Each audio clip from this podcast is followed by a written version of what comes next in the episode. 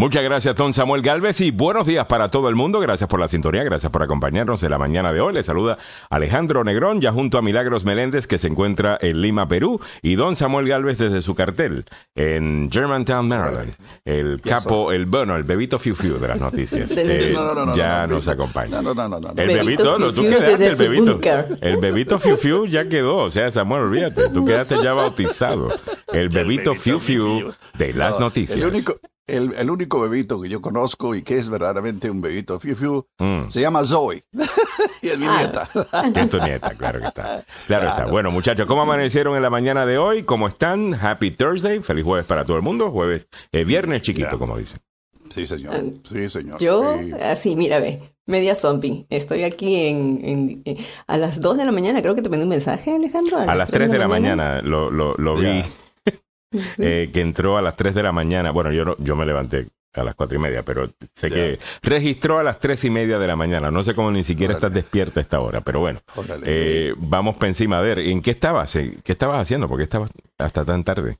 Estoy en preparativos aquí en ¿Está de casa. Estoy, no, no, qué rumba, no, todo- para nada. Mi vida, mi vida es trabajo, imagínate, no mentira. Lo que pasa Mira es que Ya. Mira, es que mira. en, en Este es mi bebito serio, fiu en serio. No. Espérate, estamos Ay, en medio de otra cosa. A ver, eh, a ver, espérate, que estoy fuera del, del canal, no te puedo ver. Ahora sí, pon- ponlo, ponlo de vuelta. Ya. Zoe. Yo estaba en YouTube, disculpa. Ya, oh, ok, no, está bien, no, no hay problema. Eh, mm, bueno, pero ya lo, ya lo saqué, no, don't worry about it. Ah, ok. No, no, pero vamos a ver tu nieta, Samuel, adiós, cara. Eh, Ya, va- vamos, eh, vamos a verla. No, está, está bellísima, está guapísima, está hecha un primor. Bella. Esa es la Sí, que vimos ayer, ¿no? Ya, correcto. Es, la- absolutamente bella ese bebé. ya, Eh. gracias a Dios eh, se salió, salió la mamá. Eh, María, tirándole, tirándole ayer, no mira para allá. eh, Ya. tempranito. All right, 7 y 10 minutos de la mañana. La foto ya, ya no está. Dice Mile, qué lindo Samuel. Ah, Ya. dice Milena. Right, muy bien. Bueno, muchachos, vamos a comenzar, que tenemos un montón en la mañana de hoy, ¿les Oh, parece? yeah. Bueno, Sí, el dominio de Trump en el Partido Republicano preocupa a algunos en ese partido. Oh, right. ¿Really? ¿Ahora? Eh, ok, de- han despertado. Eh, no, no sé si vieron esto. Ayer eh, Mike Pence salió diciendo de que no pueden estar atacando al FBI. Ah, Esto lo Sí. hace en un evento importantísimo en New Hampshire. Eh, esto es importante también que sucede en New Hampshire. So, New Hampshire es el primer estado que tiene una primaria, Ah, mientras que Iowa tiene el primer caucus. El- la primera primaria en sí es New Hampshire. Entonces es obvio que Mike Pence está probando a ver si hay una posibilidad para él poder correr para presidente y es lo que está haciendo en New Hampshire. Y desde allí, que tiene uno de los votantes republicanos más independientes, diría yo, de todo el Partido Republicano, el estado de, New Hampshire, eh, hizo esta... eh, hizo Afirmación. afirmación, correcto, afirmación, muchas gracias, Meli. Eh, de que el FBI no podemos estar atacándolo y que usted no puede criticar el movimiento de defund the police y hablar de defund the FBI. Ah, so me parece interesante eso. Mike Pence no habla eh, eh, porque se sintió valiente un día. ¿Ok? Hay algo de la data que, le, está- que le ujú. están dando que sugiere que eso podría ser un mensaje popular. Y básicamente lo están probando. Es lo que está eh, sucediendo. O sea que quizás todo eso que usted está escuchando, de que la gente está, olvídate con Trump defendiéndolo por todo esto, maybe is BS. Mm. Y es lo que quieren hacerte pensar y crearte una realidad. Cuidado con eso. Otras cosas Pero, importantes. Ajá. A ver, Sí, sí, eh, escuchemos lo que dijo Mike Pence ayer, muchachos. Our party stands with the men and women who serve on the thin blue line at the federal and state and local level. And these attacks on the FBI must stop. Calls to defund the FBI are just as wrong as calls to defund the police. Ahí está. ¿Ok? Muy Eh, bien. Para... so, básicamente te acaba de dar él la línea tradicional republicana. Él dice, Correcto. el Partido Republicano eh, está con el Thin Blue Line, esta línea Ya. eh, que separa el criminal de la gente buena. Ah, Mucha gente tiene un problema con ese, con ese tipo de discurso eh, en, la, eh, en la izquierda. Pero bueno, al final del día yo creo que la mayor parte de la gente está de acuerdo con Mike Pence en esto, de que hay que proteger a la policía porque tú quieres, pues, poder vivir una vida en paz. Y que el partido de ley y orden es el partido republicano y el partido que, según Mike Pence, ¿no? El partido que apoya a los oficiales de la ley, ya sean del Estado, ya sean federales, ya sea de donde sea, es el partido republicano. La realidad del caso es que ambos partidos apoyan eh, a, a la policía. Gran parte del financiamiento que recibe la policía lo reciben gracias a programas eh, que fueron pasados por gobiernos demócratas. Ah, eh, esa es la realidad. Pero Claro. ya usted sabe cómo se juega la Sí. política en este país, ¿no? Eh, entonces, eh, importante entender eso. Eh, si él está diciendo eso, alguna data tienen de que el mensaje este extremista republicano en contra del FBI no es una buena estrategia para ellos Claro. y, y eso me parece muy interesante. A ver, Mili, ¿tienes algo que añadir? Sí, o sea, él, él está pensando de manera presidencial, pero, pero también dijo lo siguiente, o sea, si seguimos escuchando, dijo que estaba profundamente preocupado por la emisión de esta orden de allanamiento y que Oh. le pidió al fiscal general Garland que diera mayor justificación por, y que divulgue esas, esos motivos. Entonces, eh, como casándose con dos grupos, ¿no? Eh, por un lado, por supuesto, se da, se da cuenta que no es popular lo que está diciendo, lo que están diciendo en contra del FBI, pero también dicen, oh, ok, este. Está siendo político que- él, ya. Está Ya. siendo político. Am- con ambos grupos. Y él sabe que hay Pero- cosas que el FBI, eh, de- perdón, que Merrick Garland y el secretario de, el secretario de Justicia no puede decir. Y ellos te van a decir, van a exigir que él haga cosas que ellos saben que él no puede hacer. Simplemente para seguir con la narrativa de que están escondiendo algo. Así Eh, es. yo lo que digo es lo siguiente, traten a Donald Trump como tratan a cualquier otra persona que está bajo algún tipo de investigación. Ni más ni menos. Menos. ¿Ok? Después de que lo traten como la ley dice, yo no tengo problema. Si yo viera que están haciendo excepciones eh, para castigar a, a- a Donald Trump, yo no estaría con eso. Eh, número uno, porque no creo que ayuda a la causa de destruir a Donald Trump, que es lo que en mí, destruirlo como movimiento político, vamos a estar claros. No, no destruirlo como persona, no destruir sus negocios, no, no, no. Destruir ese movimiento tóxico eh, político que él representa, que yo creo que hay que destruirlo, eh, ganando los argumentos, no, no de ninguna otra manera. Eh, pues yo no, yo no quisiera, si yo quiero ganarle a él en ese, de esa manera, pues quiero asegurarme que, que lo traten, pues como la ley dice. Igual, claro. Y, y no martirizarlo, no victimizarlo, porque saben cómo, cómo él es. Eh, Mario Garay dice, tremenda pela que le dieron a Liz Cheney. No, la, Liz Cheney la... la- pero Sí, Liz no, Cheney... no. eh, ellos no se van a quedar callados, by the way, te cuento. Pero déjame moverme para adelante, porque si no me quedo en política toda Sí. la mañana, porque tú sabes que eso me gusta. Nos gusta. nos gusta y hay otras cosas que, comentar. queridos. Además que tengo que hablar también de todos los crímenes de esta gente. A Giuliani comparece ante gran jurado de Georgia en la investigación electoral, en donde él también es uno de los eh, del enfoque ¿no? de la investigación. Ya. Veremos a ver qué sucede ahí. Te lo- los detalles un poquito más tarde. Dos ex jueces deben pagar 200 millones de dólares por escándalo. Oh. Niños a cambio de dinero. ¿Qué es esto? Mm. Mira, esto es un escándalo que surgió ya hace un, uno- un tiempo. Se trata de do- dos ex jueces de Pensilvania Mm. que orquestaron un plan para enviar a niños a cárceles con fines de lucro a cambio de sobornos.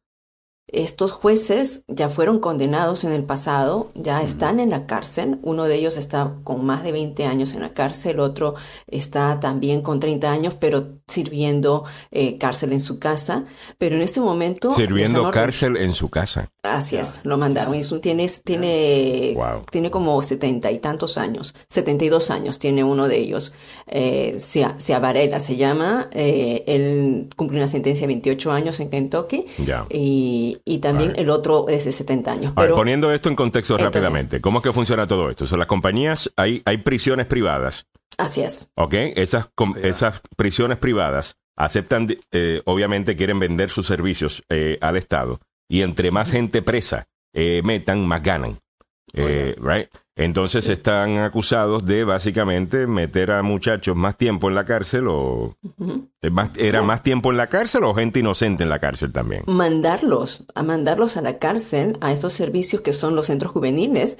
Entonces, muchos de ellos eran niños de, de 8 años, Alejandro, eh, delincuentes por primera vez, considera- considerados delincuentes por hurto menor, por cruce imprudente, por ausentismo escolar, por fumar en los terrenos de las escuelas y otras infracciones menores. Entonces, estos jueces los ordenaban a ir a cárceles prácticamente. Qué hijos de la para gran- qué Sí, hijos de la gran- Alejandro, Ya. esto yo cuando leí la nota, mira, me dio tanta ira porque eh, se- eran como cuatro mil condenas juveniles que habían realizado estos hombres que involucraban a más de 2.300 niños. Mm. Esto era una, un esquema que tenía esta gente donde lucraron con mucho dinero porque, por supuesto, estas cárceles les pasaban el dinero por debajo, ¿no? Y estos hombres mandando a, a- a- a jóvenes. Entonces, estos jovencitos eh, Ya, ya, si hay un incentivo económico para mantener gente presa, yo creo que eso va a ser siempre un problema. Yo no creo Sí. en prisiones eh, privadas. I don't.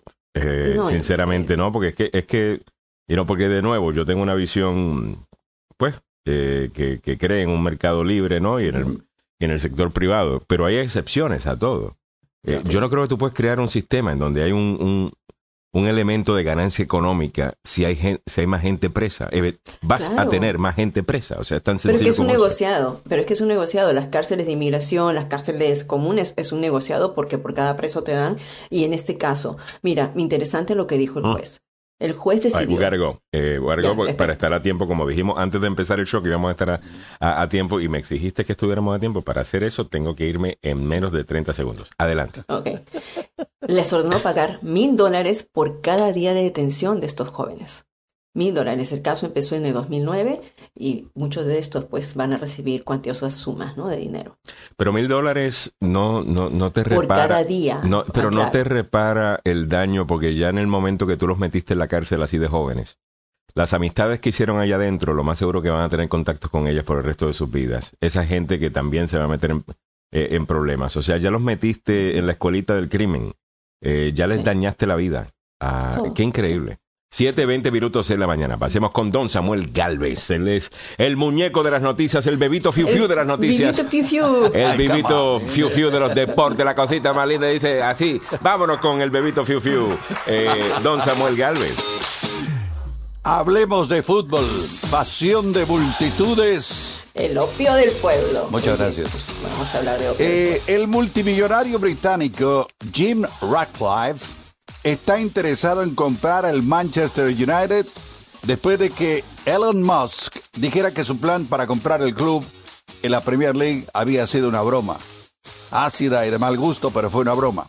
Musk, la persona más rica del planeta, dijo ayer por la noche en Twitter que quería comprar el club más exitoso de Inglaterra antes de declarar que era una broma y que no tenía interés de comprar ningún equipo deportivo. Ahora, Radcliffe, comprador potencial, quiere ayudar a reconstruir el equipo. El Times en Londres informó por primera vez el interés que tenía este multimillonario.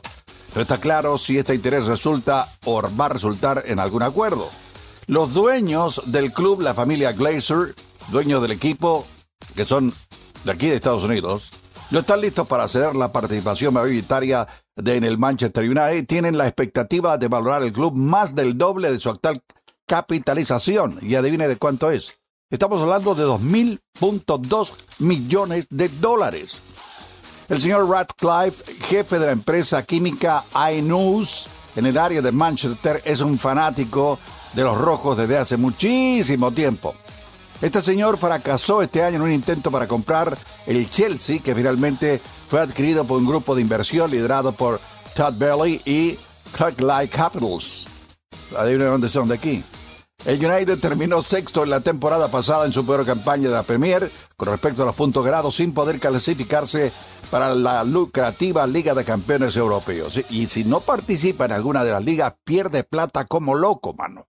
Ganaron en el último de su récord 20 títulos de liga de la máxima categoría en el 2013, en el año en que Alex Ferguson renunció como entrenador después de más de 26 años a cargo del equipo. El club contrató a Eric Den Haag, que era en ese momento el entrenador del Ajax de Holanda, en un intento por cambiar su suerte, pero el holandés aún no ha logrado imponer su estilo de juego. El United, perdiendo sus dos primeros juegos después de recibir seis goles, están preocupadísimos. United juega contra su archirrival, el Liverpool, que anotó nueve veces sin respuesta en sus dos encuentros de la liga en la temporada pasada. Las acciones del Manchester United subieron ayer con el rumor de que podría ser adquirido por este señor que tiene un par de centavos en el bolsillo. Las noticias deportivas de esta hora aquí en Agenda Radio DC. Démosle un vistazo a lo que está ocurriendo en las carreteras a esta hora de la mañana, damas y caballeros. Y este, este, ah, ahora sí. Yo pensé que no me estaba funcionando. Sí me está funcionando. Ok, carreteras a esta hora en la capital de la nación y sus alrededores. Hay un accidente reportado en el Belway capitalino en la parte interna a la altura de la 414, esto es en San Barnabas Road. También hay un accidente envolviendo la volcadura de un vehículo en la 50 en Arlington Boulevard, viajando hacia el oeste, la rampa que va hacia la 495, por favor, siga la dirección de la policía. También se reporta un accidente en la ruta 50 rumbo oeste cerca de la 704, esto es en Martin Luther King Jr. Así están las condiciones de las carreteras en la zona metropolitana de Washington y le recordamos que este informe sobre el mundo de los deportes, no el mundo de los deportes, sobre el fútbol, pasión de multitudes, es traído a usted por una cortesía del abogado Joseph Malou. Cuando usted se vea envuelta, envuelto en un accidente, primero vaya al hospital. Sí, vaya inmediatamente al hospital. Después, llame al abogado Joseph Malou para que lo defienda si fue alguien que le pegó por atrás, le pegó por un costado o le pegó de frente. No importa cómo haya sido el accidente, si no fue culpa suya, llame al abogado Joseph Malou al 301 947 8998 301 947 8998, el abogado Joseph Malou. Muchas gracias, don Samuel Galvez. Eh, también vamos a checar cómo están los precios de la gasolina a esta hora de la mañana, presentado por el abogado Salvado, Salvado y Salvado. Ser acusado en un crimen puede tener consecuencias graves sobre su estatus migratorio. Yo soy el abogado Carlos Salvado y sé cómo ganar en corte. No se declara culpable antes de hablar conmigo. 301-933-1814. Ya lo sabes, 7.25 minutos de la mañana. Chequemos cómo están los precios de la gasolina. Te cuento que siguen eh, bajando a nivel nacional, bajo un centavo, 3 dólares 93 centavos es lo que se reporta para hoy jueves 18 de agosto. En DC ha bajado un centavo, 4 dólares 13 centavos ahora. En Maryland, 3 dólares 92 centavos, bajo un centavo. De igual manera en Virginia, bajo un centavo. 3 dólares 72 centavos. Así que vamos bien por lo menos por ese lado. No hemos visto realmente que haya bajado cualquier otra cosa ah, relacionado a esto. No sé si han notado que los precios hayan bajado en los supermercados. Si han notado algo positivo o negativo, déjenos saber. Ah, siempre nos gusta mantener el pulso ¿no? sobre lo que está pasando económicamente. Bueno, eh, vamos a continuar con las otras cosas que tenemos para la audiencia en el día de hoy. Eh, Trump gana millones en donaciones tras allanamiento del FBI en Mar-a-Lago. Mira para allá. El expresidente Donald Trump bombardeó a sus seguidores con más de 100 correos electrónicos pidiendo dinero, con base en la búsqueda del FBI en el Mar-a-Lago Club, en busca de materiales clasificados la semana pasada. Eh, todo lo que le sucede a él lo utiliza para recaudar plata y sus seguidores le dan plata. Eh, esta no es la primera vez que vemos un culto de personalidad, que usualmente no están relacionados más a, grupos no eh, religiosos y, y estos extremistas religiosos, pero aquí han creado una religión. Estaba escuchando precisamente a ¿Cómo se llama este republicano de Illinois que se está retirando ahora, que es parte del comité que investiga el 6 de enero? Eh, Kansensky, no. No. Eh, bueno, eh, ayer él estaba precisamente hablando, ¿con quién era que estaba hablando él?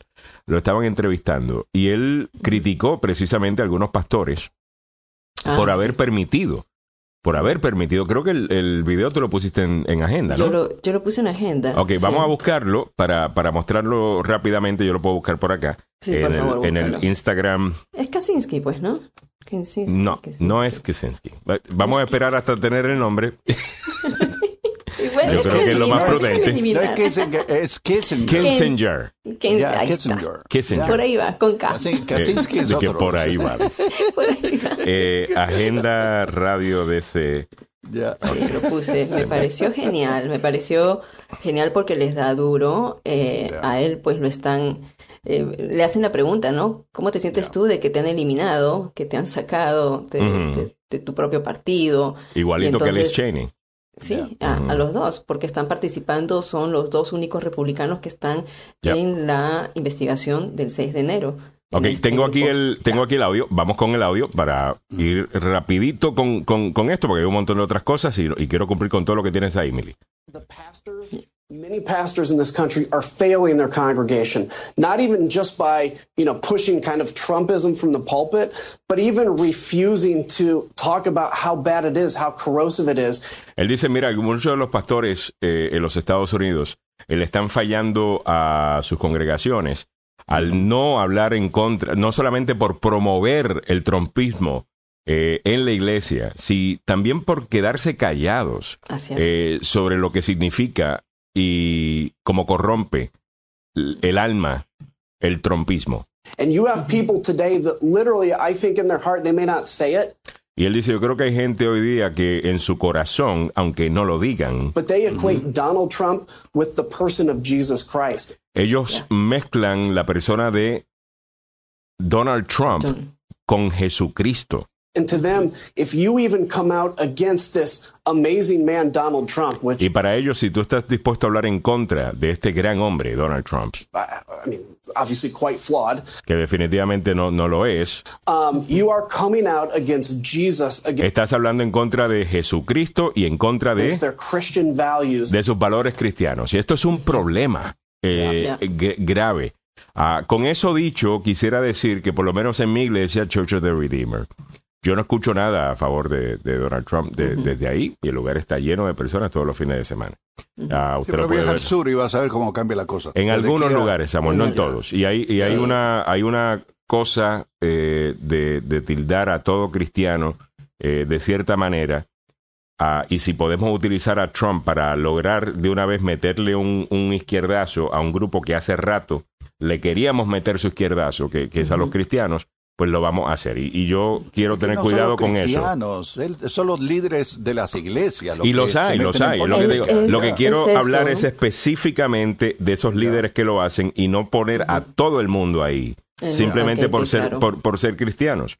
Eh, Algo que yo creo que ni siquiera tenemos que decirlo, pero eh, ya yo he escuchado la frase, por ejemplo, eh, fas, fascio, Christo-fascist, eh, cristofascista, la comunidad cristofascista, eh, en referencia a Ron DeSantis. Eh, Ya están queriendo mezclar el fascismo con la religión, entonces ahora si eres cristiano, ahora también es malo. No, no, no, no, no. No, no, no, no, no. Cuidado izquierda, que ustedes agarran un poquito y quieran agarrar, le- se le da un poquito y quieren agarrar el brazo completo. Sí. Hay algunas personas dentro del mundo cristiano que sí eh, promueven unas cosas que yo no entiendo. ¿Cómo pueden ser principios cristianos? Eh, en promo- you know, promoviendo a Donald Trump, pero no, no, no son todos. Y me gusta que por lo menos Kinzinger eh, está hablando en contra de eso. Ah, pero bueno, ese es mi punto de vista. Eh, Samuel, ¿tú piensas que esto es mucho más?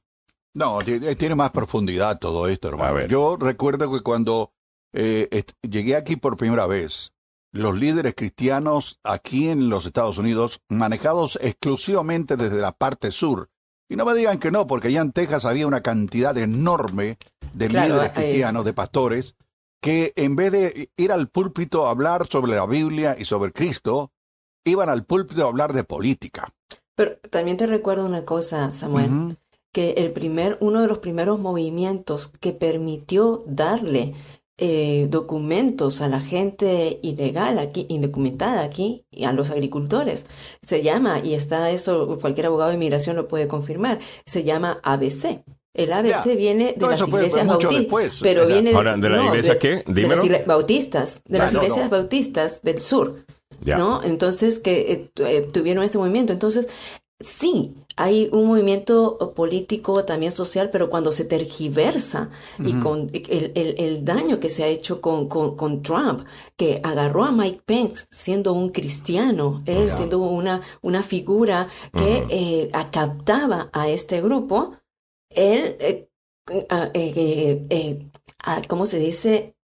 Atrae a, a este grupo, pero se tergiversa, o sea, como todo Lo han se tergiversado tergiversa, totalmente. tergiversado completamente, ¿no? Son, son, y, y sí, hay líderes, en, como lo dice Samuel, en Texas, en Florida, en mismo Virginia y en nuestra área metropolitana, que el liderazgo eh, dice una cosa, pero la Grey o la congregación. Bueno, no pero también qué tipo de ¿no? cristiano lo hace, ¿no? Porque estamos hablando, por ejemplo, el, el que corre la universidad esta cristiana de Virginia, ah, que su papá, Ah, eh, sí. Farwell, Farwell, Yeah. eh, que su Sí, papá es uno de los principales conservadores, fue uno de los principales conservadores junto a Ronald Reagan que lograron, eh, pues, crear de la derecha cristiana un bloque político que podía subir y bajar eh, gente de, de- del poder.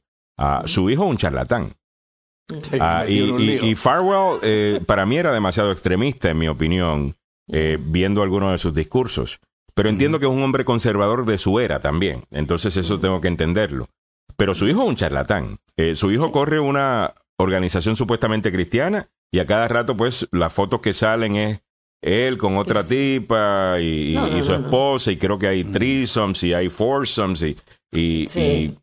y- y cuando se escucha también las cosas que dice de la, eh, de la gente, dice, espérate, ¿qué, qué, cuál es la parte tuya que es cristiana fuera de la parte que utilizas para hacer plata? Ah, ve, eso es criticable, pero yo no creo que esos son la mayoría. Esos Como son los que todo, ¿no? reciben la mayor parte de la atención, pero no creo que es la mayoría y hay gente que quiere crear un estereotipo utilizando esa gente que yo también detesto, pero entiendo no son representativos del resto de la comunidad cristiana, por lo menos no lo que yo he experimentado, No, por lo menos lo que yo no, No es, lo que no yo he es la mayoría, no es la mayoría, como lo que sucedió con la policía, unos cuantos elementos que son Eso, negativos, exacto. entonces no se puede tachar, no se puede generalizar a toda una institución, ¿no? Por unos, unos pocos elementos. Igualmente la institución eclesiástica, religiosa, cristiana eh, o evangélica, por unos cuantos elementos que sí, nosotros mismos, los que nos consideramos cristianos, los que seguimos a Cristo y no solamente evangélicos, como dice uno de nuestros oyentes, Javier Majano, sino también católicos y los que siguen eh, el modelar el mundo, eh, modelar a Cristo, nos damos cuenta verdaderamente que ciertas personas en la política, el expresidente no tiene nada de Cristo. Nada ¿no? que ver. Nada. O sea, Y no- algunos, no y, algunos, y de las personas que están promoviendo esta ideología, eh, desde- y a- algunos de estos pastores, eh, de nuevo, eh, yo no, yo lo dije, yo siento que muchos de ustedes le hicieron un montón de daño a su, a su religión.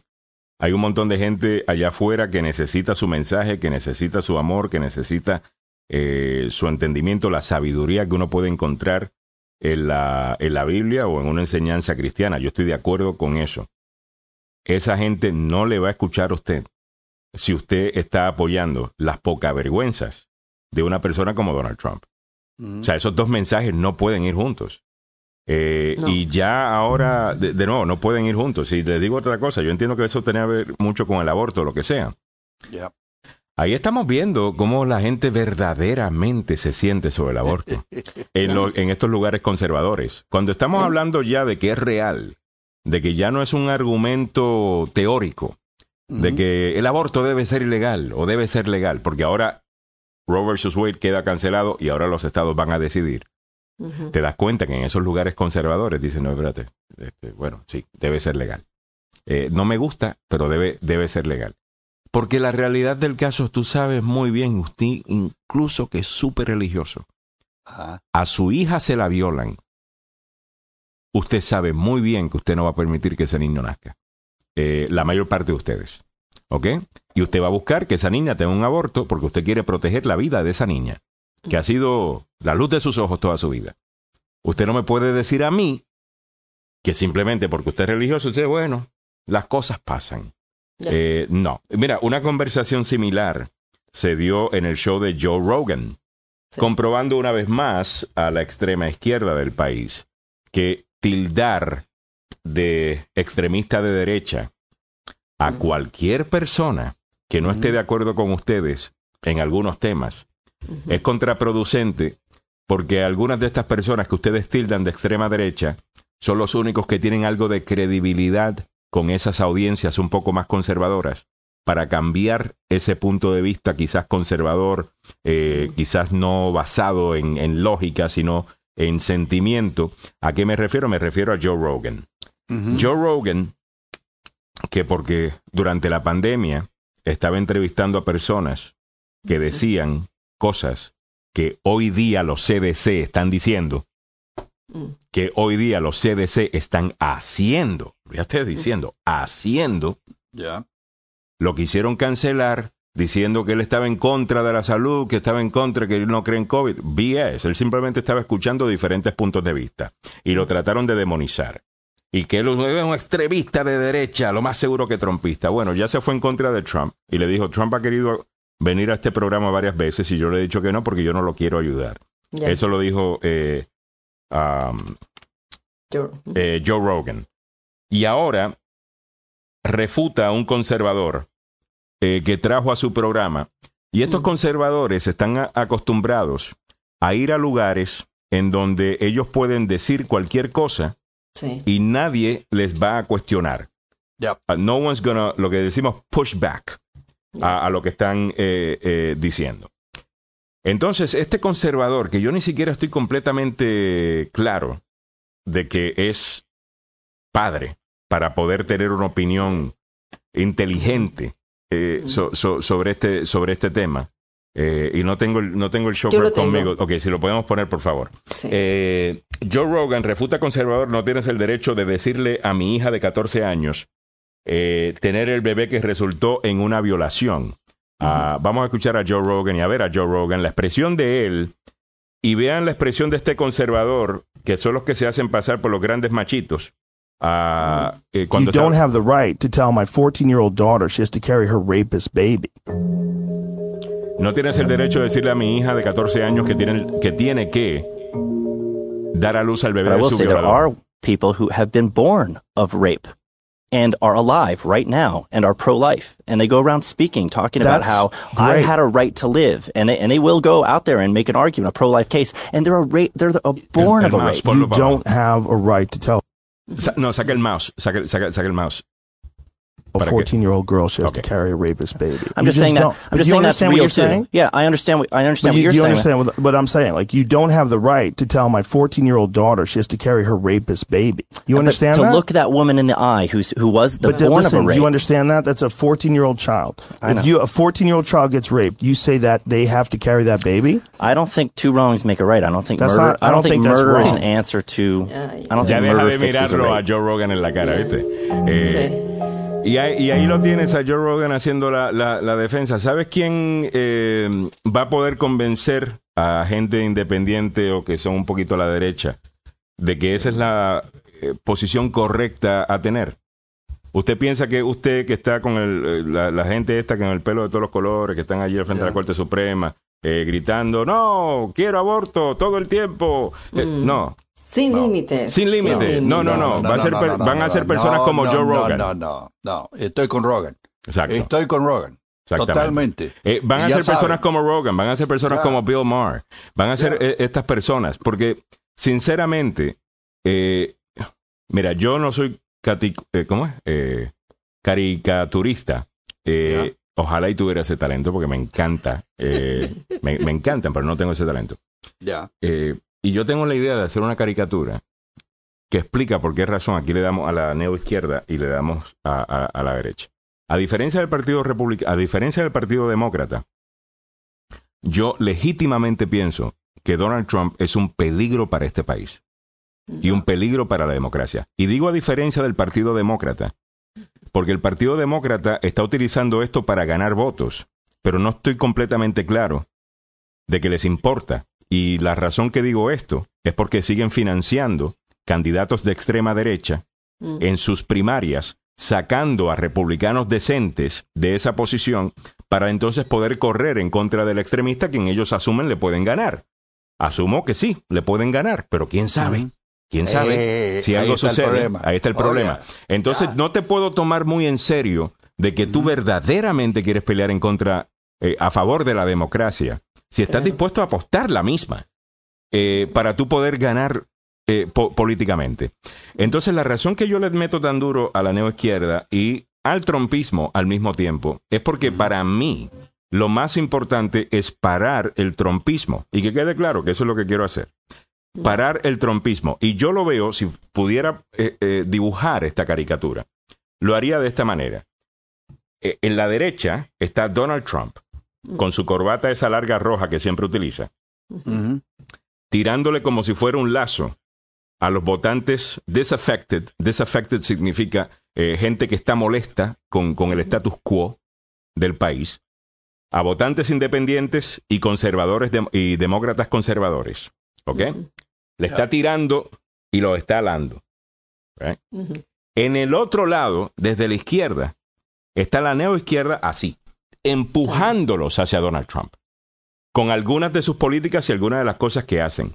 Entonces, para mí, no es solamente importante parar a Donald Trump y ese mensaje que atrae a esta pobre gente que le cree, sino también parar a esta gente que dice y hace cosas que hace que la gente vea a Donald Trump como una opción. Para mí es tan importante ganarle a los dos si realmente no queremos que el fascismo se quede eh, con, con e- con este país.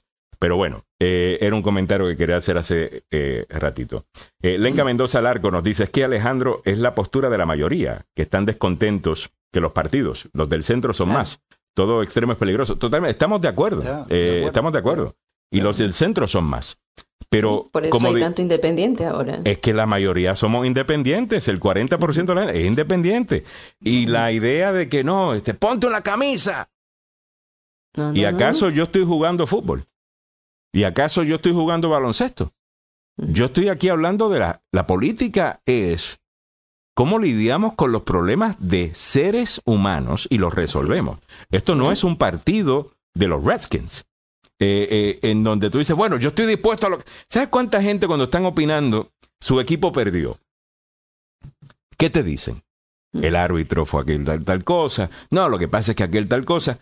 La, la lógica la puedes suspender cuando estás analizando deportes, porque tú quieres básicamente hablar desde el punto de vista del fanático.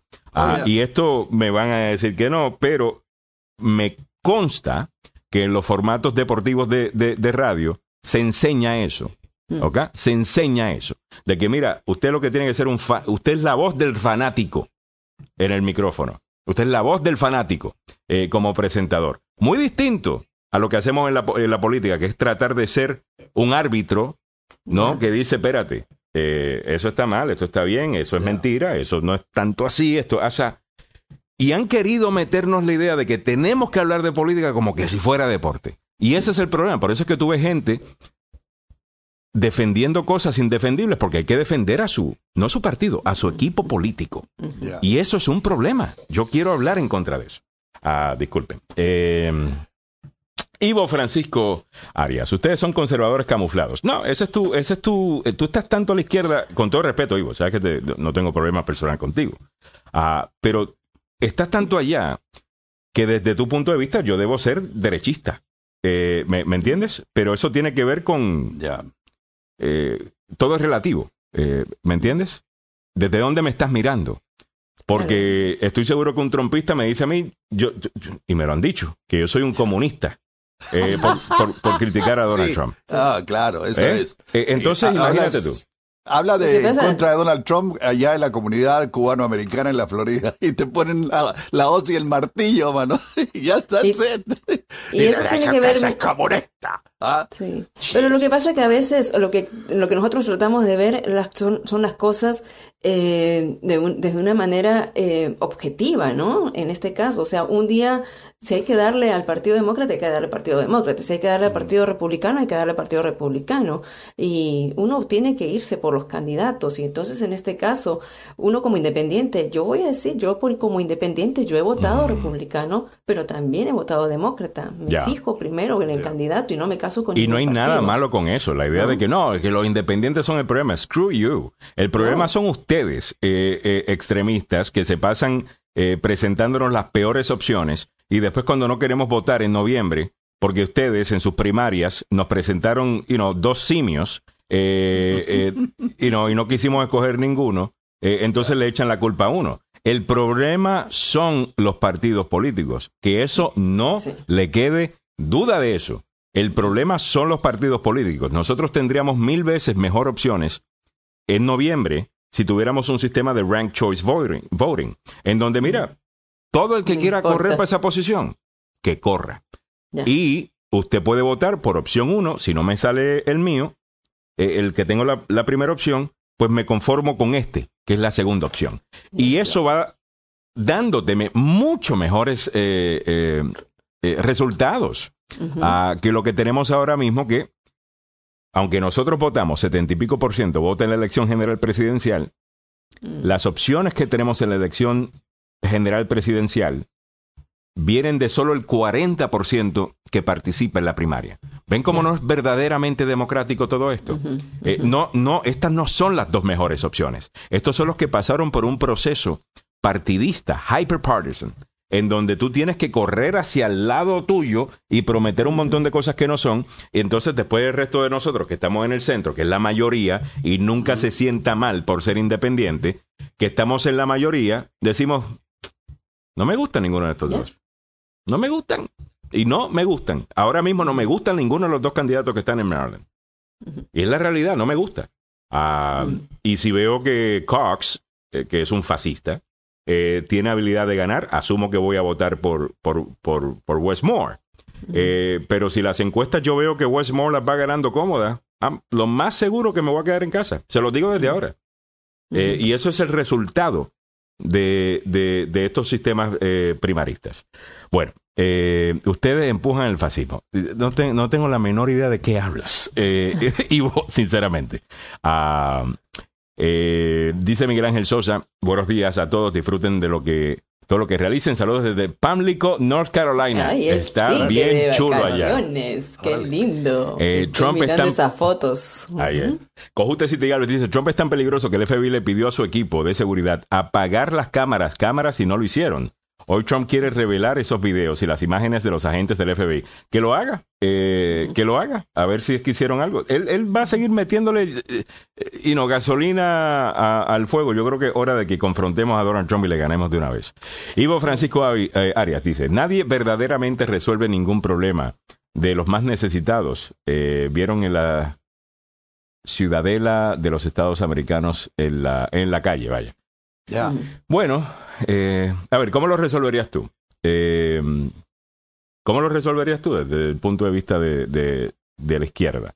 Ah, porque no, no es como que no han tratado de, y no se han prometido la izquierda ah, y el marxismo de que van a eliminar todas estas cosas y el socialismo y no lo han, y no, y no lo han eliminado. Yo te digo una cosa.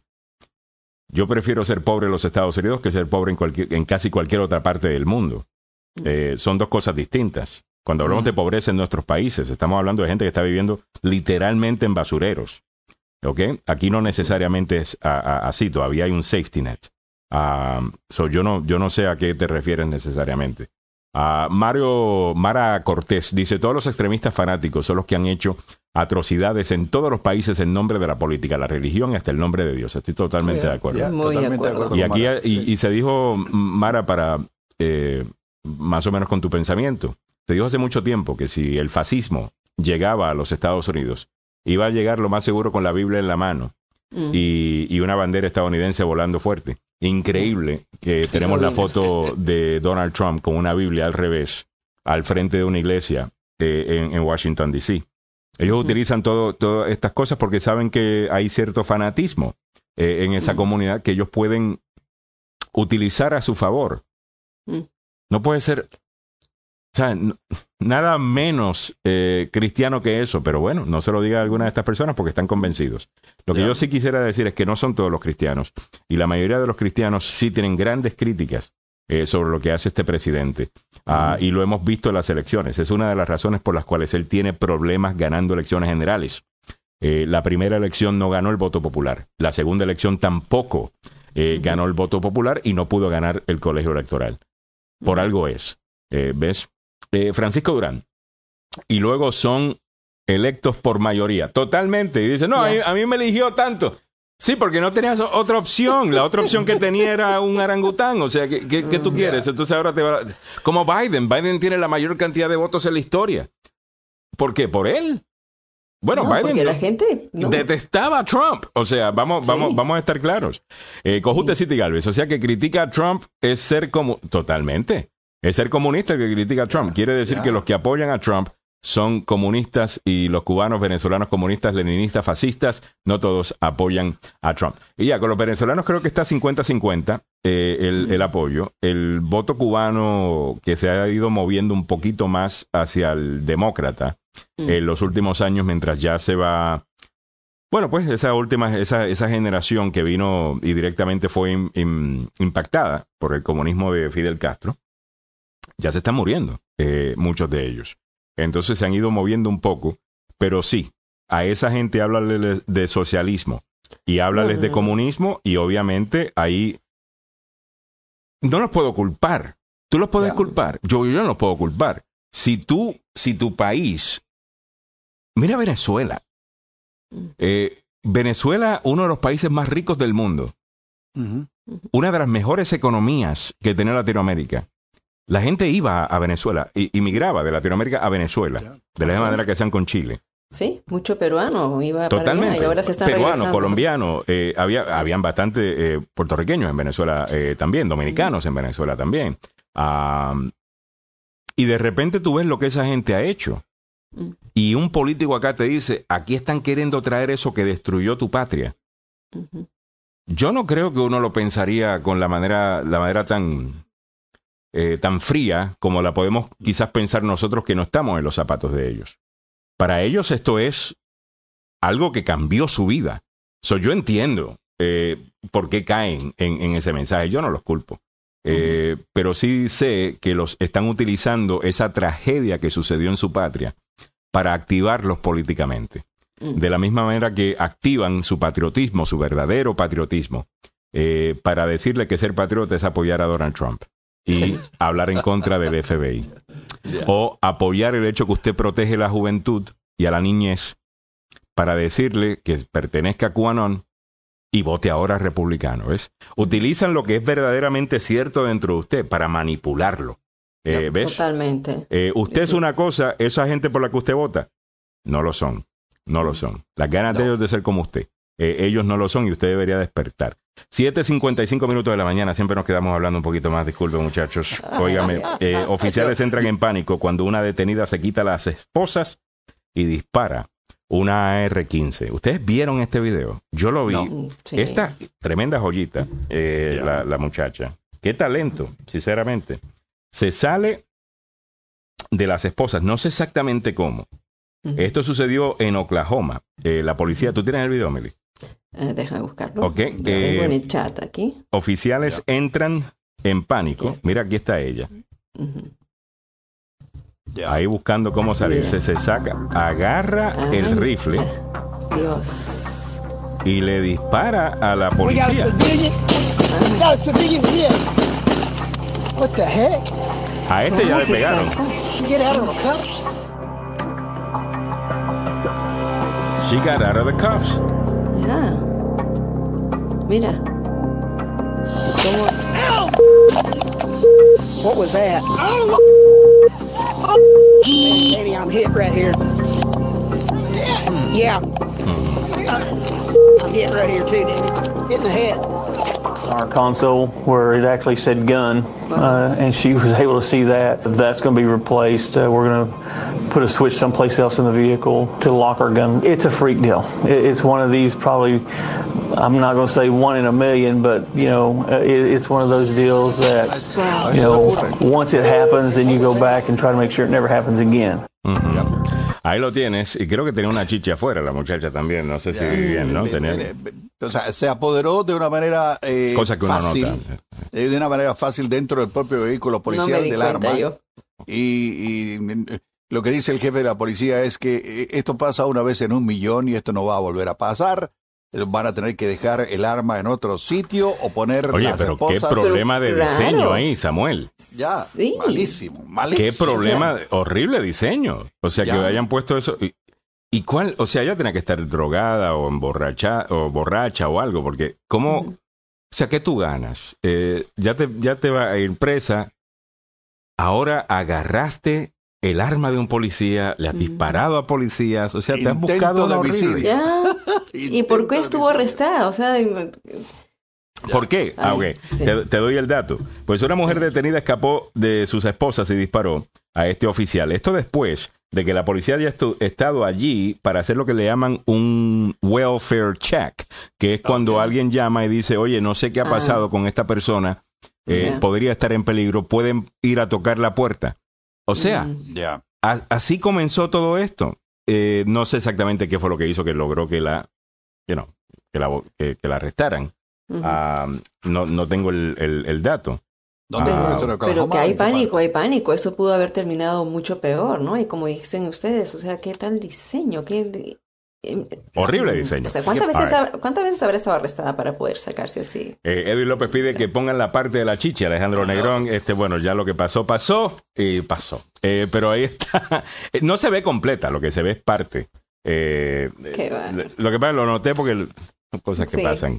Sí, claro. Muy bien, 7.58 minutos en la mañana. Eso iba a decir Alejandro de las chichis. Eh, no me fijé del fusil. Que los hombres. Ahora la van a declarar mentalmente está fuera de sus cabales total. Alejandro fijándose en esos pequeños detalles. no eran tan pequeños, fíjate. 7.58 minutos de la mañana. Eh, pasemos. ayer, a- ayer te tocaron con unas chichis, ¿no? Ayer te tocaron. Ayer me tocaron con una chichi. te Antes de ayer me tocaron con eso. Pero fue una señora, y- esa señora no tuvo ninguna mala intención. Te digo que era súper. Se notaba que estas personas que van. Pero te siguen, te siguen. De las que se ponen faldas largas con tenis. eh, y, de esto. O sea, una señora bien conservadora. Ah, eh, aunque me dijeron que no agarré la de esto. Pero está bien. 7.59 vi- minutos de la mañana. Yo me dejo criar. Eh, Ay, yo me dejo criar.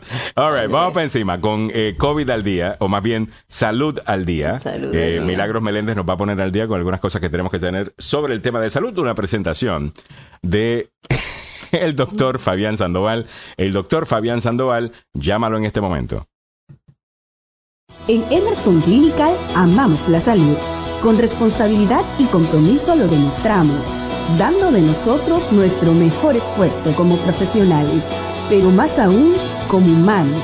Un compromiso que nos incita a crecer y presentarles una clínica con equipos de última generación para brindarte seguridad y confianza que solo Emerson Clinical te puede dar. Emerson Clinical, la clínica que ama la vida.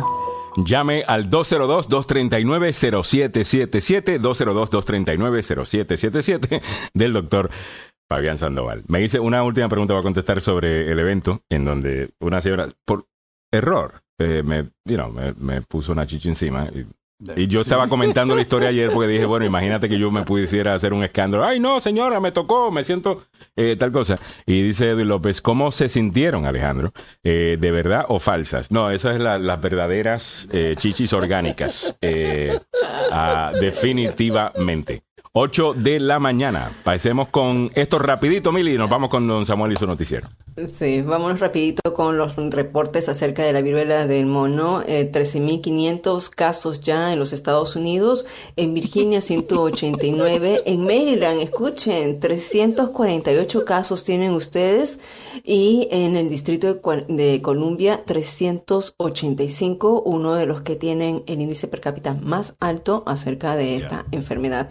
Pero me sorprendió lo de Maryland, 348 casos. Y las inquietantes cifras de la viruela del mono, especialmente para los hispanos, según lo que dice un análisis detallado sobre el registro de casos de la viruela del mono que este mes publicaron los Centros para el Control y Prevención de Enfermedades, CDC por sus siglas en inglés, reveló esta perspectiva sobre las poblaciones que el brote, ha dicho, ha golpeado de manera desproporcionada a las personas que son de raza negra e hispanas. Un 28% de hispanos eh, son, forman parte de todos los que están infectados con la viruela y un 26% eh, son ah, personas de raza negra. Es bien alto este número. Y igualmente nos quedamos con la viruela del mono, es que el fabricante de la vacuna de la viruela del mono mm, dice que no, o sea, realmente no es que dice, sino que se comprueba que no puede satisfacer la demanda a medida que aumentan los casos. La empresa de biotecnología danesa Bavarian Nordic, el único productor de una vacuna contra la viruela del mono aprobada por la FDA, dijo que está luchando para satisfacer la demanda de sus inyecciones en medio del aumento de los casos de la enfermedad. El aumento de la demanda puede obligar a la empresa a ampliar su capacidad de fabricación limitada mediante la subcontratación de parte de su producción, incluso incluso en instalaciones eh, que, que, son en, dentro de los Estados Unidos.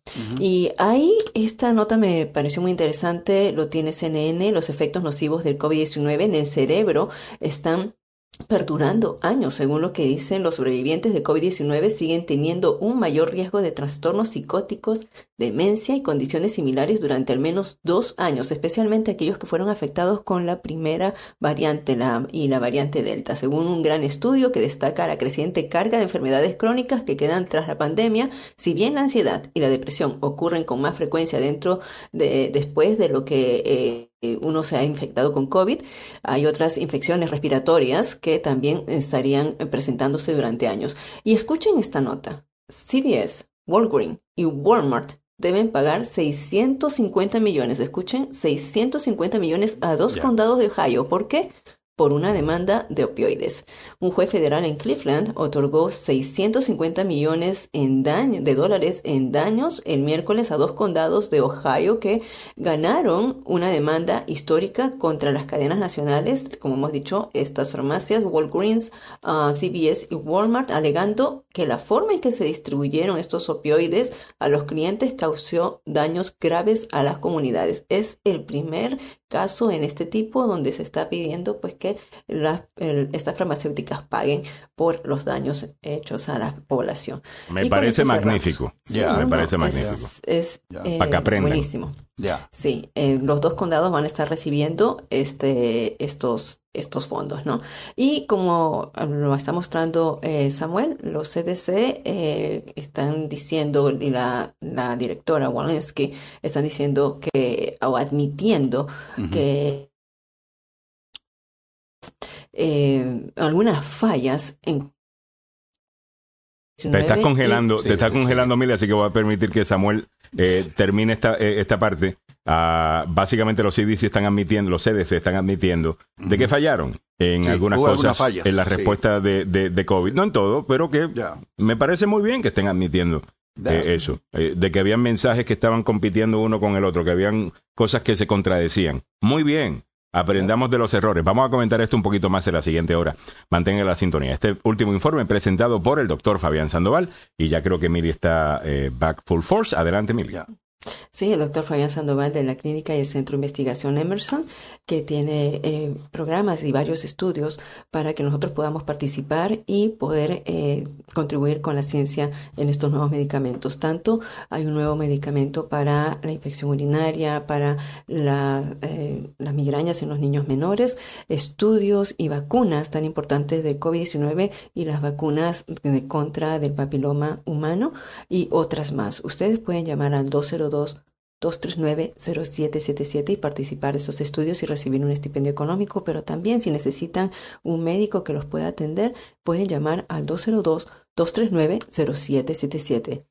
202-239-0777. Muchas gracias, Milagros Meléndez, con la información. Pasemos con Don Samuel Galvez, que ya está listo con la información eh, del tope de la hora plus six en la mañana de hoy. Tenemos mucho más en la siguiente hora, se unen los abogados también para comentar las noticias más importantes del día, todo lo que está pasando con política, que es bastante, y también otras cosas que están en tendencia, que te veremos comentando en breve. Mantén la sintonía. Estás escuchando la agenda número uno para información, noticias y buena conversación. Aquí está el bebé Fiu Fiu de las noticias, Don Samuel el ex vicepresidente Mike Pence advirtió al Partido Republicano que dejen de arremeter contra el FBI por la redada en la casa de Donald Trump en la Florida. Un residente del Distrito de Columbia fue detenido acusado de dos incidentes de vandalismo en una escuela católica capitalina. En nuestra América Latina el contrabando de vehículos está socavando las economías tanto de Chile como Bolivia. Muy buenos días, le saluda Samuel Galvez y aquí el detalle de la información. El ex, vicepresidente Mike Pence advirtió ayer a sus compañeros republicanos que dejen de remeter contra el FBI por el registro de la casa de Donald Trump en la Florida y denunció los llamados de algunos de los aliados del expresidente para definanciar el FBI, diciendo que esto era tan incorrecto como la presión de los activistas demócratas para desviar el dinero que llega a la policía. Pence también dijo que la debida consideración se le debe dar si se le pide que testifique ante el comité de la Cámara que investiga los disturbios del Capitolio en enero del 2021. Pence estaría dispuesto a presentar testimonio. Su consejo de moderación se produce cuando funcionarios encargados de hacer cumplir la ley advierten sobre el número creciente de amenazas de violencia contra agentes federales e instalaciones de gobierno. En el ámbito regional metropolitano, un residente del Distrito de Columbia fue arrestado en relación con dos incidentes de vandalismo en una escuela católica en el noroeste de esta capital, que la policía dijo están investigando como un posible delito de odio. Demetrius Hanford, un hombre de 32 años, fue detenido y fue acusado de robo, robo y destrucción de la propiedad. La escuela católica St. Anthony en el barrio de Brookland enseña desde preescolar hasta octavo grado y fue objeto de vandalismo dos veces en la presente semana. En el ámbito de nuestra América Latina, el contrabando de vehículos es un problema que afecta cada vez más las economías de Chile y Bolivia. Entre enero y julio de este año fueron incautados, escuche usted, 1.687 vehículos que no tenían ningún documento. La gran mayoría de ellos se ubicó en la región andina de Oruro y en La Paz, provocando la afectación cercana a los 35.5 millones de dólares, de acuerdo con la Aduana Nacional de Bolivia. Aquellos vehículos que logran burlar los controles circulan sobre todo en las poblaciones fronterizas bolivianas, muchos sin papeles de control y otros con documentos clonados. En este contexto surgen voces de personas que compararon estos vehículos llamados los vehículos chutos en Bolivia y que reclaman amnistía para ser nacionalizados o regulados. Se desconoce la cifra exacta de los automóviles chutos que circulan actualmente en el país altiplánico, aunque los cálculos moderados son de 200.000 unidades. Sin embargo, se creen que hay más de medio millón de estos vehículos. ¿Qué le parece? En el mundo de los deportes hablemos de fútbol, pasión de multitudes. Aunque usted no lo quiera creer, es el opio del pueblo, damas y caballeros. Óigame, el Manchester United que está medio de capa caída, es mi equipo, lo siento mucho, está ofreciéndole al brasileño Casimiro un contrato a largo plazo y un sueldo mucho mayor del que tiene en el Real Madrid. Estaría dispuesto a pagar 70 millones de dólares por la venta. El señor se llama Carlos Enrique Casimiro. Tiene 30 años, se encuentra hoy ante lo que puede ser la última gran tentación de su vida, billete.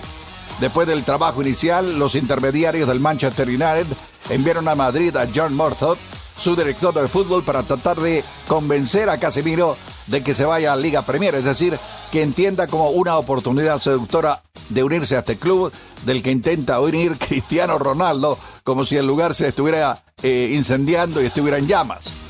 La tarea ya no parece imposible. Las perspectivas del club inglés mejoraron con las horas. Lo veían como una aspiración lejana. Sin embargo, ya en Madrid se percibió el panorama un poquito más despejado.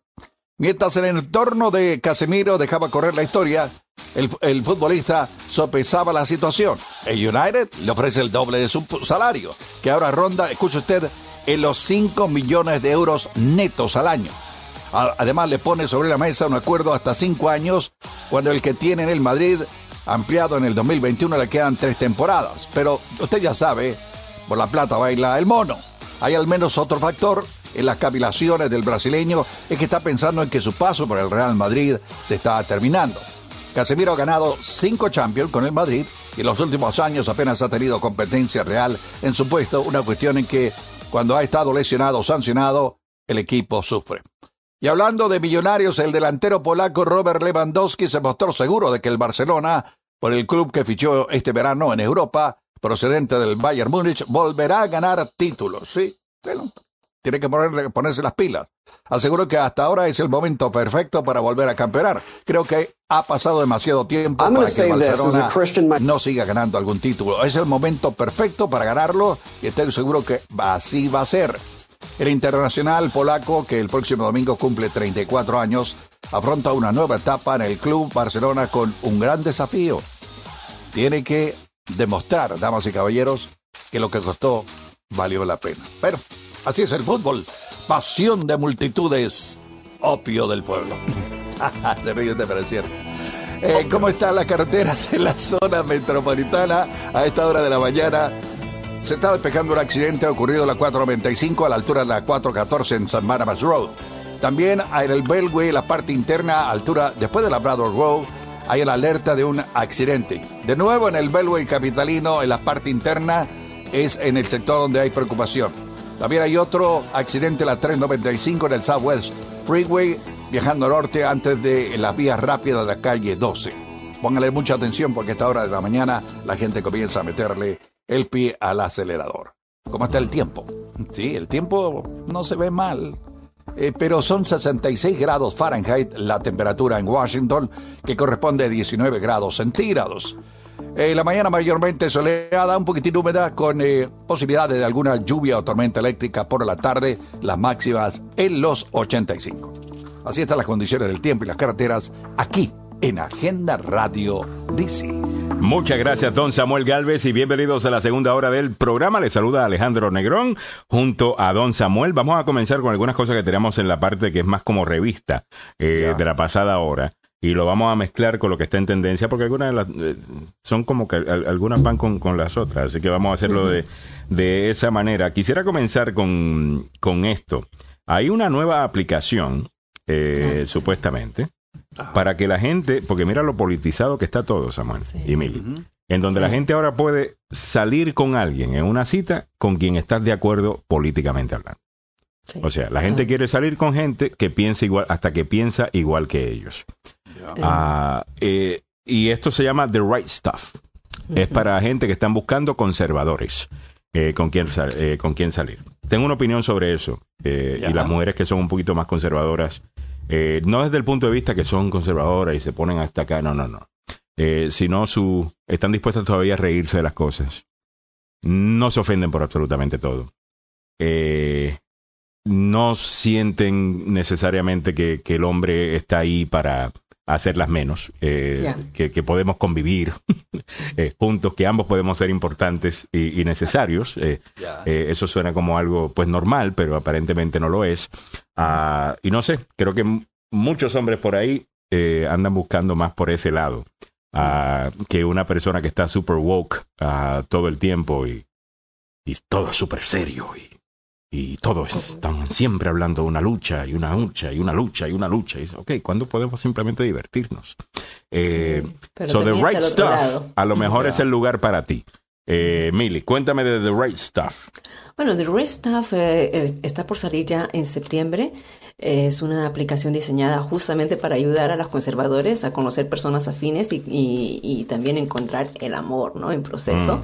Eh, este sitio está siendo publicado por la hermana de la ex secretaria de prensa, ¿se acuerdan? La, la muñequita, la Kelly Barbie, la- McEnany. La, Kelly- la hermana es Ah, ok. Ryan McEnany. Señala que la plataforma de citas solo por invitación es por lo que, eh, bueno, eh, lo que hacen es esto, ¿no?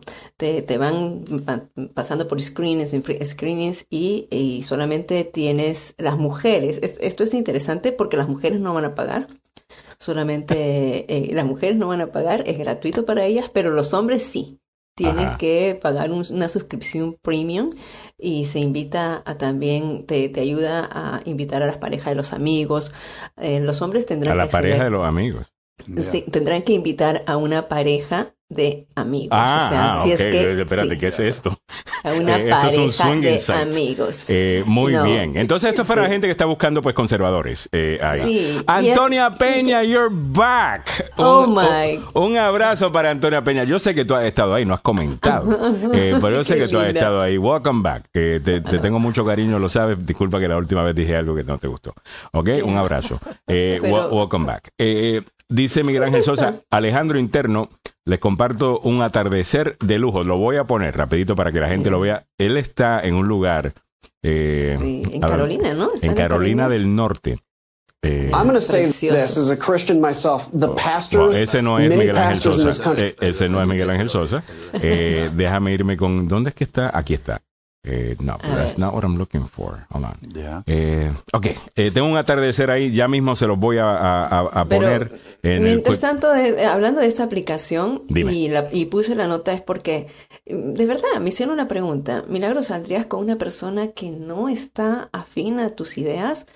Y me tocó discutir a veces con una, con una persona eh, que es muy trompista. Mm. O sea, yo la conocía y dije, pero no se veía como un republicano, se veía un conservador, pero luego salió con el trumpismo encima. Entonces, Mucha gente no es Eh, conservadora, no. lo que son son trompistas. son trump- entonces, eh, Pero, no, por, pero por ok. lo que ellos piensan que eso dice de ellos. Ah, e- ellos piensan que si digo soy trompista me van a ver como más macho, me van a ver como más esto. Y, y it's like, No, really, pero dude? la idea Like, que tiene, o sea, mira, te vas a un extremo y dices, no, yo estoy cansado o cansada de que solamente se hable del 6 de enero y 6 de enero y 6 de enero y no se habla de inflación, no se habla de esto, no se... Digo, pero es que 6 de enero, o sea... Es 6 de- importante. Es importante. Totalmente. ¿No? Entonces, Muy bien. eh, y, y estas aplicaciones son para que tú encuentres una persona afín, ¿no? Mira, yo creo, a mí se me hace más divertido estar en una situación donde puedo tener una buena conversación con la persona. Y para mí la conversación es lo más importante, eh, sinceramente. Y para eso no tenemos que estar de acuerdo en todo. Ah, Claro. A mí me gusta eh, you know, de- debatir. Eh, eh, de nuevo, con, con, you know, con respeto. Con, tampoco es que uno se va a poner a, di- a- a discutir por una cosa política. pero estarías pero con no. alguien que sea del grupo woke. Yo O sea, con... estarías con un... Yo podría estar con una, mira, hay una muchacha eh, que es media woke, eh, con la que yo a- a- hablaba, eh, pero ella es media woke en que ah, ella te da estas ideas, pero no, no te pone inmediatamente a cualquier persona que esté en desacuerdo con ella, decirle, ah, que tú eres un racista, es que eres un... mach-". Con eso no podría estar, porque ahí... te- te- te- no, Claro, ¿no? Es- Váyase a es- es- dormir, o sea, discúlpeme. Sí. Pero yo no puedo hablar con gente así. Eh, pero con quien sí, definitivamente, yo lo más seguro que podría salir con una trompista. Ah, y la cambio poco a poco. Yo sé que la puedo convencer. Eh, pero hay algunas cosas de esa gente que es un poquito como que más relax, como que Yeah. eh, no están todo el tiempo, like, you know, making a big deal out of everything. So, Yeah. a lo mejor eso puede ser. Óigame, Yeah. otra cosa que está en tendencia. Sí. Verdadera inclusión. Intérpretes. Eh, ah, espérate. Primero, El atardecer de Miguel Ángel Sosa. Miren para acá. A ver. Esto es donde está él en North Carolina. Eh, miren qué Ah, lindo qué con ese bote ahí, lindo. maravilloso. Que Dios te bendiga, eh, Miguel Ángel, a ti y a tu familia que están por allá. Disfruten Ah, mucho. Lindo. Escuchen esto, verdadera inclusión. Intérpretes de lenguaje de señas cantan concierto de Bad Bunny. Estas intérpretes de lenguaje de señas le cantaron un concierto completo de reggaetón a una comunidad sorda. Se interpretaron desde las malas palabras, el contenido sexual, hasta las canciones románticas en un concierto del cantante Ba- románticas del cantante Bad Bunny de su gira Un verano sin ti. Selimar Rivera, Alexa Hernández y un grupo de intérpretes de lenguaje de señas llevaron el reggaetón de Bad Bunny a otro nivel. Ustedes saben muy bien que hay una frase en específico Ay, de las sí. canciones de Bad Bunny que a mí me gustaría saber cómo la van a traducir. El lenguaje de señas. No sé Eh, si la- eh, yo no entiendo eh, cómo es que eso. eh, el- ver, veámosla,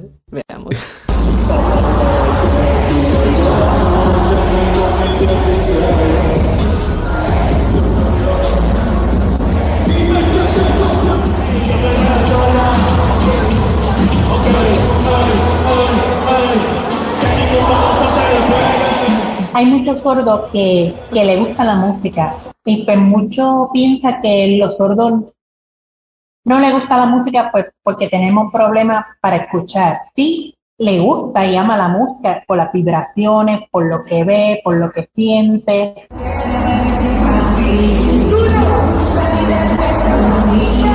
Bueno, ustedes saben cuál es. La de si tu novio no hace aquello, eh, entonces que no baje. Baja para casa, que yo te. Toda. Baja para casa, que yo te. Flip, toda. Eh, esa parte, como. Es, es Alejandro es más inspirador, seria que damas y caballeros. de Mueller. Óyeme. Como dijo abogado. No Oh, entendí nada. Ay, Ok. ah, ah, pero tú, ajá, eh, oh, sí. ¿Quieren escuchar música de verdad? ¿De verdad? Samuel, eh, ok. Oh, my Estamos hablando de lenguaje inclusivo. Ay. Ay, Dios. Yeah. Let's go, Ok, yeah, let's es go get igualito some a lo que soda canta pop. Bad, Eh, Bad Bunny. ¿ven? Totalmente. Igualito. Claro. Bad Bunny de, de la Te época. de recuerdo que a. Bad- que a Elvis Presley decían también que era un sucio, que sexualizaba todo, y, y- y el resto. Eh, eso es importante decirlo también. También hay canciones eh, de la salsa erótica de los 80 que, Oh, que ya. es bastante eh, fuerte. Sí, muy hemos, he, he explícitas. mojado mi sábana Devórame blanca otra vez. esperándote. O sea, he mojado mi sábana blanca esperando. O sea, y, y- y la versión original de esa Estaba canción. lavando, la, la está haciendo en Londres. ¿Cuál Sí, es la aparentemente. que tú le estás dando? Él está lavando la, la, la sábana. Las mojó. Eh, saludos Con para saludos para a Vicente Velázquez que dice Alejandro ahí te terminas de criar totalmente con la doña que me, me- me tocó una, una. Eh, Francisco muda si cualquier este si cuando la conociste te dijiste mucho gusto mucho gusto en conocerla la doña con la chichi grande Ah, dice Alaska Maramute Samuel tus canciones creo que son de la época de la guerra civil Eh, Ah, ok, Pero de la mira, estadounidense, yo- de los yo- 1800. Mira, yo siempre hago un desafío. Hago un desafío Ay, específicamente a la gente joven el día de hoy. ya. Eh, ¿Cuál fue el mayor éxito que escuchó usted de la radio hace un mes y que le quedó grabado en la mente y que lo canta a veces? Mm. ¿Ok? Ay, no De- digas. Haga, ha- haga esa prueba. Titi me el- preguntó si tengo muchas el novias. hace dos meses, hace tres novias. meses. Ya. Eh, Hoy tengo les- una, mañana otra, ey, pero no hay boda. Esa. Titi me preguntó si tengo muchas novias de Bad Bunny. Esa la tengo like, grabada en mi mente. Pero bueno, vamos a comenzar. va- vamos a comenzar con la otra cosa que tenemos en el día eh, de hoy, que hay bastante. Eh, Voy a hacer una cosita más positiva, eh, que es esta historia, Mili, que tú tenías, y me pareció muy bien. Esto es una persona que trabaja para el correo, que alguien le pidió un dólar eh, y se llevó una gran sorpresa. Ah, y algunas de estas personas no ganan mucha plata, eh, realmente. Y, y ver que todavía hay gente así de buena, creo que se merece, pues, exaltarlo un poco. Así que lo vamos a hacer. La historia, pues básicamente es esta señora que trabaja para el correo. Eh, viene un desconocido, le pide un dólar y se lleva una gran sorpresa. La conductora y cartera del servicio postal ayudó a alguien que necesitaba dinero para el autobús sin esperar la gran sorpresa que le esperaba. Cinco dólares, que era lo último que ella tenía. Ah, Y fue capturado en video, pero no, no lo tenemos en este momento. No lo tenemos. Eh, pero quería mencionarlo. Muy bien. 824, abogado Maluz, vamos a entrar al tema que nos gusta. El tema de la política y lo que está pasando, que hay bastante en el día de hoy. An- Oiga. Antes de comenzar, quiero hacerle una pregunta a cada uno de ustedes. A ver, a ver qué a me ver, dice. a ver, a ver. En los últimos días hemos estado escuchando investigaciones en contra del expresidente. Hemos escuchado seis investigaciones, ocho investigaciones o doce investigaciones. Oh, me encanta el quiz, Ay, abogado. Dios Eso está bueno para un segmento. Deberíamos eh, regalar Sí, unas camisetas seis, de la ocho agenda y una taza. Seis, ocho o doce. Vamos a contarlas. A ver. So, tenemos la situación de los documentos. Tenemos la situación del el espionaje. Eh, tene- ¿Esa cuentan como una o cada una de esas es distinta? Cada una es, Eh, son es distinta. Ahí hay- Entonces, ahí- cuatro. so, hay cuatro allá. Además tienes la de Georgia, ya son cinco. En la de Georgia hay múltiples, ¿no? También. Mm, pero solo contamos una por Georgia. Ok, so hay ya cinco. Eh, tenemos las de Nueva York, que son múltiples. Son dos, ¿no? Son dos. Son dos. Ok, Ya son- so creo que estamos. ¿Cuáles son las opciones, abogado? Seis, ocho o doce. Ay, Dios, ya Que- me pasé. creo que una. son ocho. Yo hice siete, entonces son ocho. Son ocho. Hay una que Bueno, no estamos contando. Samuel, ¿cuántos? Eh, yo eh, me imagino porque estaba, mientras ustedes estaban haciendo esto, yo estaba eh, conectándome con el hombre más buscado en estos momentos. Es el hombre más buscado se llama Carlos Salvador. Ok, estamos, en medio, estamos en medio de un concurso, Samuel. Estamos en medio de un Seis, concurso. ocho. Buenos Yo días. digo ocho. Créenlo o no, eh, Evelyn Flores tiene toda la razón. Son 12 investigaciones. La primera, la primera es la ley de manejar documentos clasificados que tiene cinco años. La segunda es la ley de sacar documentos no clasificados de la Casa Blanca. La ley de espionaje, la ley de obstrucción de investigaciones, cuando él destruye documentos, habla con testigos, etcétera. Fraude electoral, el atento que hizo a cometer un Georgia. fraude electoral el, el- el 6 de enero en la capital. Oh. Y también lo- no ha pagado sus impuestos, pero ahora le dieron los impuestos al gobierno. Así que vamos a ver un cambio ahí. Tiene el caso civil de Nueva York, que es un fraude. Tiene la ley electoral de Georgia. Las evaluaciones falsas en Nueva York de los edificios.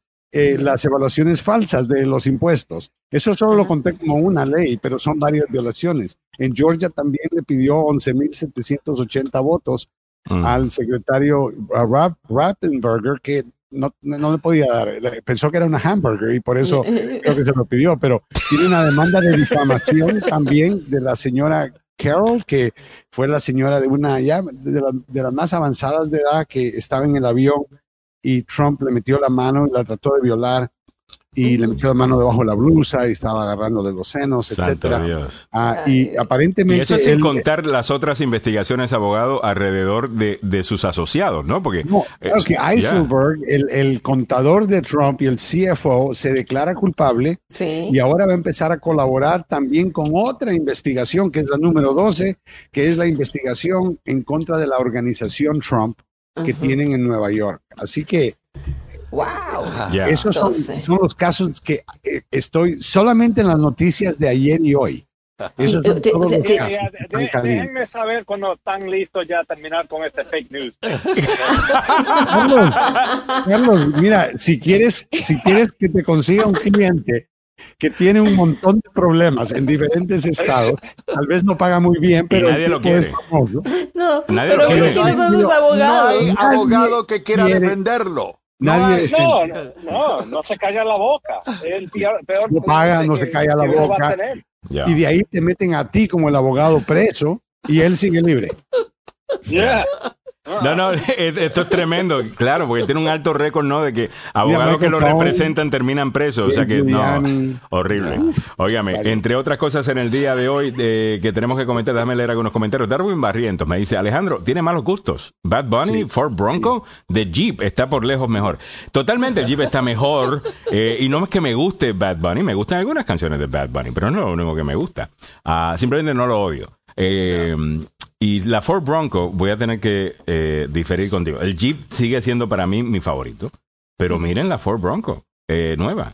Miren No, esto. that's a nice car. Ay, no, This is a vez de car. autos. Mira, mira vez. esto. Eh, esta se parece bastante al modelo original de 1967. Ah, Tiene mira, la edición OJ que tiene sangre adentro. Ay, sí. fíjese, abogado, que la única que veo que no están sacando es la blanca eh, de la Bronco. Tienen, todo- Esa es la edición OJ. tienen, toda la- tienen todos los modelos menos la, la- la blanca, de todos los colores. Ahora entiendo. Oh, man. Y, y esta es la, la Ford Bronco. Está bella esa camioneta. Bueno, vamos caminando para adelante con las otras cosas, abogado. Gracias. El abogado eh, Salvado había dicho que estos son fake news. Eh, abogado, ¿a qué se refería? No, yo estoy jugando en Ah, eso. yo decía, Eso espérate, hay una defensa. Desgraciadamente, no Por es nada pienso hoy día esta decisión que si van a publicar el affidavit del, del warrant y todo. Ya. Yo no pienso que Trump está ahí sudando como pensamos nosotros. Yo pienso que a él, él lo toma como una posición que él no puede perder. No, él quiere Right. usar todo esto para crear un ambiente donde él es la víctima. Así es. Suelta eso es. estos argumentos de que los papeles, y Carlos sabe que cuando a un cliente le hacen un allanamiento y no lo han acusado todavía, que no le van a dar ese documento, porque ahí dice todo, antes de que lo terminen de investigar. No, el gobierno todavía, mira, cuando se llevan 33 cajas de cosas, Mm. ¿quién no va a decir que adentro de esas 33 cajas venga otra investigación nueva? Porque encontraron algo, Mm. porque eso es lo que pasa. Cuando el gobierno se lleva todo lo que tú tienes, que, está dentro de la orden de allanamiento, y en eso encuentran cosas que eh, demuestran hay otro crimen que ellos no sabían, te pueden acusar de ese Pero eso no, no, no les hace el argumento entonces a la derecha que dice que básicamente es una cacería de brujas y están llevándose cosas para ver qué más le pueden encontrar a, Trump. No, yo te digo, en eh, todo, mira, la, la- la orden de allanamiento lo que dice es que tú, ellos se pueden llevar documentos, cosas que, ¿me entiendes? Que le pertenecen al gobierno. Entonces, Ya. se llevan documentos, no se llevaron muebles, no se llevaron televisiones, no se llevaron la caja de hamburguesas, no se llevaron nada de eso. Se llevaron nada más los documentos porque eso está en la orden de allanamiento. Ahora, Mm. si, si después demuestran que esos documentos eran personales de él, cartas de amor con la Stormy Daniels o, o cartas con su abogado, etcétera, entonces él va a poder hacer una demanda y acusar al gobierno de ser partidista y ser políticos, etcétera. Pero antes de llegar ahí, necesitamos ver qué es lo que se llevaron. Porque si se llevaron algo que de verdad está clasificado, se llevaron algo que yo no veo por qué mentirían a este punto. Ya. Se llevaron algo que, que definitivamente tiene que ver con la defensa de este país, ya él está frito porque la ley de espionaje son, ¿me entiendes? es bien clara, tiene vi- 10, 10 años ahí con esa ley. No sé si vio a la- al ex abogado de Donald Trump, eh, ¿cómo que se llama? El, el primero. El que tiene cara de, perrito. eh. No. Eh, Michael. No. ¿Cómo que se llama este? este el, el primer abogado que fue preso por lo de Stormy Daniels. Oh, Michael Cohen. Michael Michael Cohen. Cohen. Michael, Cohen, Michael Cohen, Michael Sí, Cohen. Michael Cohen. Lo vi con Alison Camerata de, de CNN en la noche de la cobertura de la elección de Wyoming. Y él estaba diciendo ahí que la razón que él se llevó esos documentos era para básicamente chantajear a, Oh, a- a los, a, los, a los Estados Unidos. En caso de que Ah, lo acusaran de otro crimen, decir, mira, usted no va a hacer nada porque estos documentos lo tienen estos seguidores míos eh, y están esperando el momento que yo sea Oh, arrestado para soltarlo. Eso es lo que dice Michael Cohen, que obviamente odia a Donald Trump. So, yo no sé. Eh, él también ha mentido en el pasado, no sé si le voy a dar credibilidad, pero No sé, es lo que dijo no su abogado. No me- esa es la opinión de él. Yo creo que, que Trump se llevó eso porque, según yo entiendo, en el pasado él así es. Él, se, él cree que todo es de él. Ese es aquel que va al, al restaurante y se lleva todos los paquetes de azúcar, sal. Samuel se ríe porque es el que llega a hacer eso, by the way. Es Samuel el que llega a sacar eso. Hay que economizar. Si hay que economizar, llevarse la, la, la- la- Pero, abogado, más de 30 cajas. Ya, por eso ok. te digo que no podemos estar quejándonos de que, oh, pobrecito, cuando se llevan 33 cajas de All right. documentos. So, esto, esto ya lo hemos comentado pues eh, bastante. Otra cosa que no hemos comentado eh, suficiente, digo yo, abogado, es todo el dinero que él ha logrado recaudar después de que le allanara el FBI su casa. Él inmediatamente envía, tengo entendido que sobre 100 ofertas de email a la gente de que lo apoyen, lo apoyen, tiene que donar porque me cayó el FBI. Santo padre, abogado, pero ¿cómo la gente sigue cayendo un en millón eso? de dólares, creo yo. Un millón de dólares en dos días, abogado. millón Por día está- dos días. Por están sumando. digo, él no puede perder. Es que, te digo, que el hombre hace, es un ladrón, se le le sigue sacando dinero a su propia gente. Sí. Ahora, eh, usted estaba hablando de la victimización. O sea, eso está propio porque la gente lo ve ahora como una víctima y él se hace, No, no, él no, se no. pone con. él- Su él se grupito pone. lo ve, su grupito Por eso, lo ve. ese grupito que le da el dinero lo ve como Digo, una víctima mira- y la psicología eh, es esta, ¿no? Yo de entiendo, nosotros mira- contra ellos. Pero mira esta situación. Cuando Trump estaba en el poder, cualquier miembro del gabinete o a- del, del mundo de él, del círculo de él, que es un círculo grandísimo, tremendo es grande, el hombre es gordo, pero definitivamente ese grupito, uno por uno, ha caído preso. Sienten el Ya. gravitational pull. Eh, Exacto. sí. Como un planeta. Es un planeta que va. Es un planeta que va jalando la, la, la fuerza Sí. gravitacional. Pero no cabe duda que Trump y la gente que está cerca de él, uno tras otro, van cayendo presos. Y yo creo que la realidad es cuando empiecen a arrestar a, por ejemplo, a, a Rudy Giuliani. Y empezamos a ver a gente así en la cárcel o, o confrontando cargos. Mira Steve Bannon. Ah, y yo, yo creo que la gente va a empezar a reflejar un poco más, y especialmente cuando sean en contra de Trump y cuando vean que el mundo no se va a caer, cuando vean que el país no va a haber guerra civil. Esto de guerra civil, a propósito, es la estupidez más grande que he estado Están escuchando. jugando con fuego. Por favor, porque Están jugando con fuego. Y alguna de esta gente, abogado, lo que están a es. que son un montón de, de locos que andan con- armados hasta los dientes. Eh, nuestro ejército es mucho más poderoso que ustedes. Totalmente. y- y, abogado, yo lo vi el 6 de enero estando allí. Eh, mucho de eso era cosplay. Eh, era, Sí. vamos a jugar a que somos eh, soldados, a que somos eh, guerrilleros, a que somos de, estamos en la guerra civil. Eh, esa gente que estaba escalando con sogas la pared Ridículo. que al lado tenía una escalera y que no estaba siendo eh, tapada o eh, estaba ahí disponible para ellos. Eh, eh, estaban que jugando el cosplay. Eh, y mucho de esa gente es lo que hace.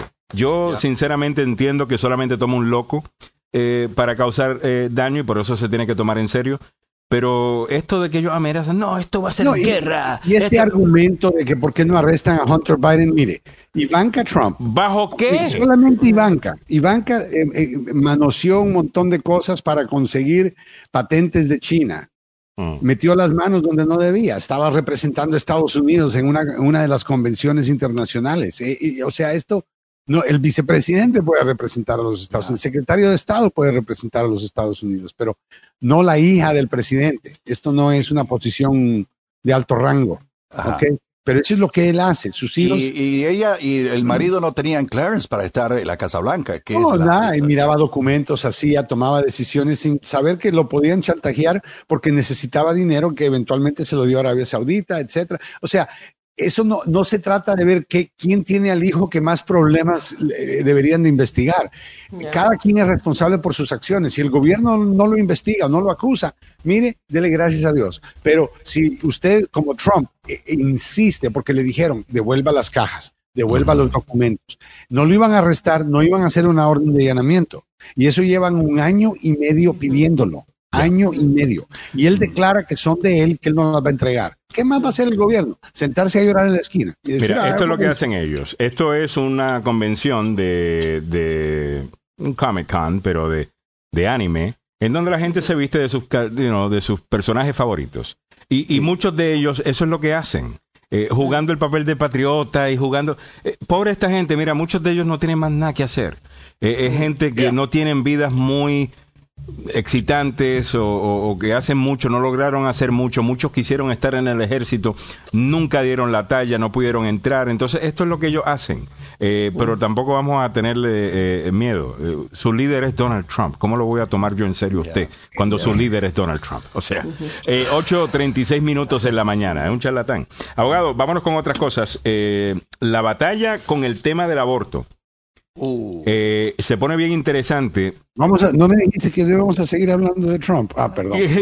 con, con el, con el tema del aborto, abogado, se pone bien interesante porque pensaba, se podría pensar de que, bueno, vamos a ver qué pasa ahora. La batalla entera va a ser las leyes que puedan pasar los estados y nos olvidamos de las decisiones que pueden tomar algunas cortes. Pero y en no la Florida, ol- y, y Ajá. en- y en la Florida hay un caso muy interesante de una joven de 16 años que el Estado, la Corte del Estado, ha fallado, no es, eh, no, eh, ¿cómo se dice? Eh, madura suficiente para tomar una decisión sobre abortar.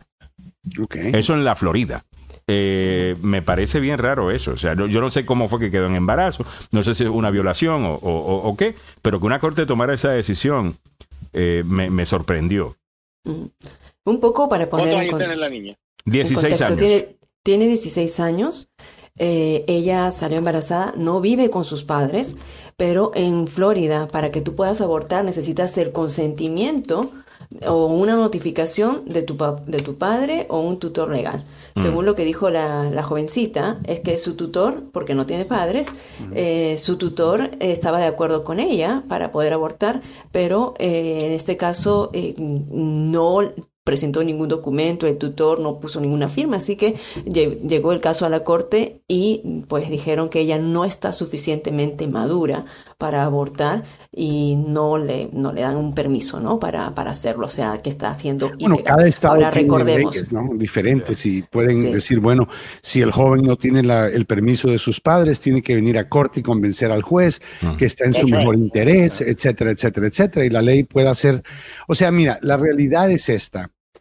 Eh, ayer empecé a escuchar ya en televisión de una persona que eh, estaba embarazada, tenía, quería el embarazo, no había ningún problema, pero tuvo una pérdida del embarazo y nadie le quería limpiar la- la- adentro, sacar eso porque tenían, eso califica como aborto, aunque ya murió el feto. O sea, esto se está Por poniendo miedo, fuera control.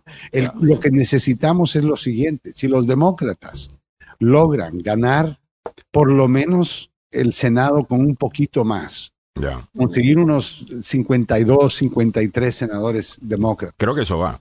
Y yo, y yo creo que eso podría cambiar la situación si la Cámara continúa con los demócratas, porque una ley federal simple que diga ningún estado de los Estados Unidos de Norteamérica puede limitar el aborto de una mujer fuera de las siguientes limitaciones máximas.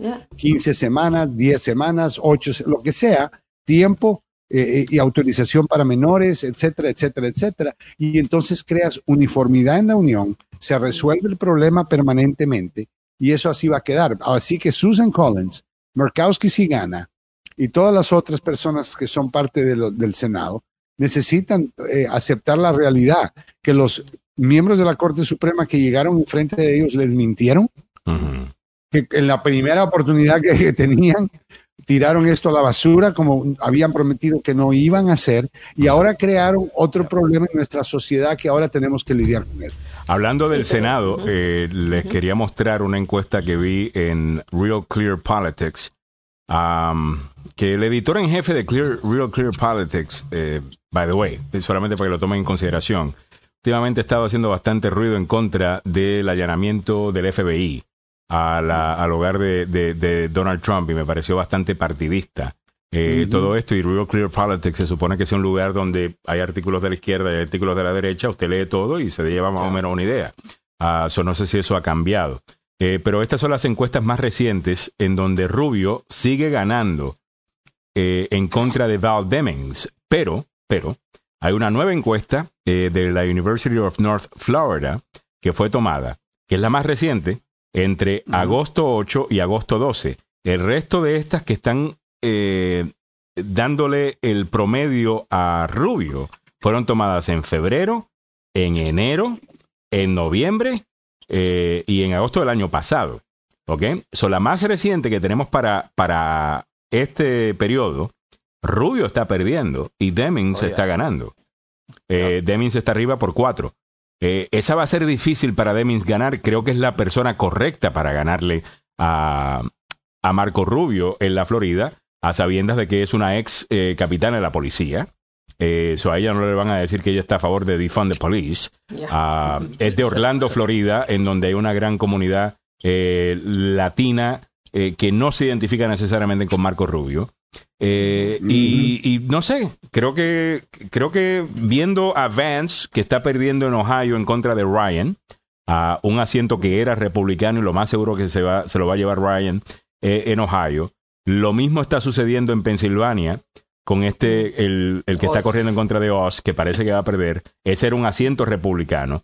Ahí, ahí te tengo tres nuevos asientos eh, demócratas en el Senado solamente con esas tres carreras. Florida va a ser difícil Ohio y Pensilvania, definitivamente que se puede, abogado. Creo que los demócratas se quedan con el Senado. No, esto va a ser grande, porque yo creo que el problema del aborto va a crear suficientes dificultades con ciertos estados en donde el, Congreso Federal debería de actuar. A tener este sistema donde no la gente va a tener van a poder hacer. yo todavía veo un conflicto abajo el derecho del Estado a lidiar de lo que está pasando en su propio territorio y el gobierno federal. Así que si hasta pasa un caso federal, yo todavía veo un, una ley federal, todavía veo un gran problema. Yo no tanto porque tenemos la cláusula del derecho para viajar, the travel clause, tenemos la cláusula del comercio. Cuando hay situaciones que envuelven más de un estado y cuando tú prohíbes el aborto en un estado, forzas a la gente que tenga que viajar a otro estado y eso tiene un impacto en el derecho al, a lo que es la cláusula del comercio y a lo que le llamamos el derecho a viajar. Entonces, hay diferentes maneras de hacerlo constitucionalmente y, y poder regularlo, no cabe duda. Y lo hemos escuchado, el Congreso ya pasó una propuesta, ah, la pusieron con el Senado y se murió en el Senado, pero la codificación de Roe versus Wade puede hacerse yo creo que sí hay suficiente, o sea, porque el lío se convierte en un lío nacional, no se convierte en un lío estatal, porque la gente va a empacar las valijas y van a viajar. Eso va a tener un impacto en el viaje de las personas entre un estado y otro. Y eso es los dientes que necesita el gobierno, el Congreso Federal para poder pasar una ley que afecte al aborto. pero no piensa que ese argumento se va a hacer adelante de una corte. Claro que se va a hacer, Eh, eh, claro, eh, va a ser. eso es lo que estamos- yeah, that's what we're gonna say. Claro que se va a hacer y, y va a ser, pero por lo menos eh, sería un paso grande. Es como el argumento que hicieron con Obamacare. Eh, Obamacare lo pasó Obama. Dijeron que el primer momento que ellos tuvieran la oportunidad iban a, a desmantelarlo. Ah, gracias a John McCain eso no pasó.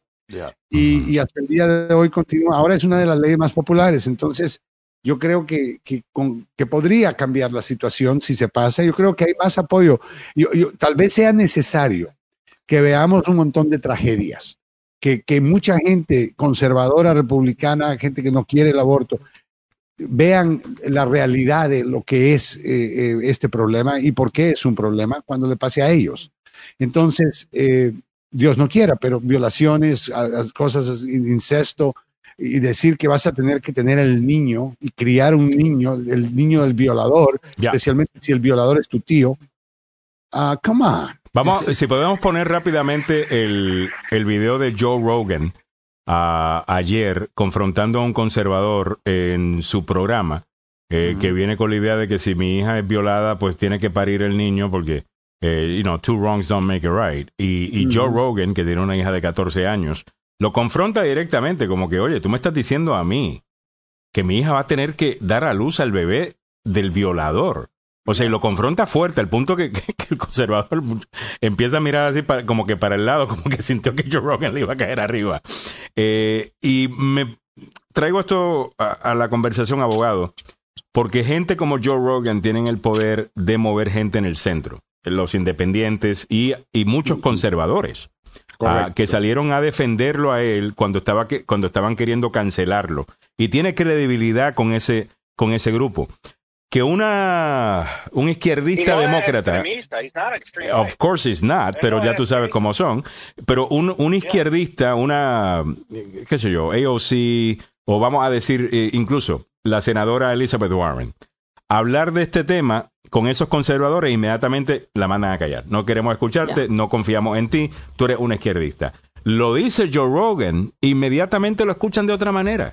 Como que, espérate, es cierto, ¿por qué yo dejaría que un hombre que viola a mi hija de 14 años, ella sea forzada a, a tener que dar a luz a ese bebé? Eh, O sea, va- imagínate que la pesadilla más grande de un padre, ¿no? Llegar a la casa, mirar la policía, la ambulancia, papá, papá, tu hija tuvo este incidente, la violaron en la escuela, Yeah. fue uno de los trabajadores de la escuela que trabaja en limpieza, Qué la horrible. violó y ahora está, está embarazada. Ah, pero no te preocupes, si tratas de matar este embarazo, eh, te metemos preso a ti y a tu familia. Come on. Eh, eh, Pablo Cruz me dice, ese tipo Joe Rogan es un racista conveniente. Bueno, eh, te cuento que la hija que está hablando de 14 años es negra. Es su stepdaughter. Ya. Su esposa es negra. Eh, eh, es, eh, eh, no sé. Ah, ¿Ves? Y, y le están ese- haciendo, el argumento que están haciendo aquí el, el conservador. espérate, no sé si su esposa es negra, pero la hija, el papá de la hija creo que es negra. El papá biológico. La niña es negra. Eh, ¿Ok? Van a tener que mejorar los argumentos que simplemente llamarle racista a alguien que esté en desacuerdo eh, contigo. Vamos a escuchar lo que dijo Joe Rogan, que me parece muy positivo para el movimiento que quiere algo legal en cuanto al aborto. Tienen un aliado Alejandro, acá. Sí, estaba poniendo un poco en contexto. Este conservador está diciendo que una sobreviviente, que hubo una mujer que iba a ser abortada y que, bueno, eh, vivió y porque pues, la, la mamá decidió eh, que no iba a ser abortada después de haber quedado embarazada por una, por una violación. Entonces, aquí estamos. Vamos a ver.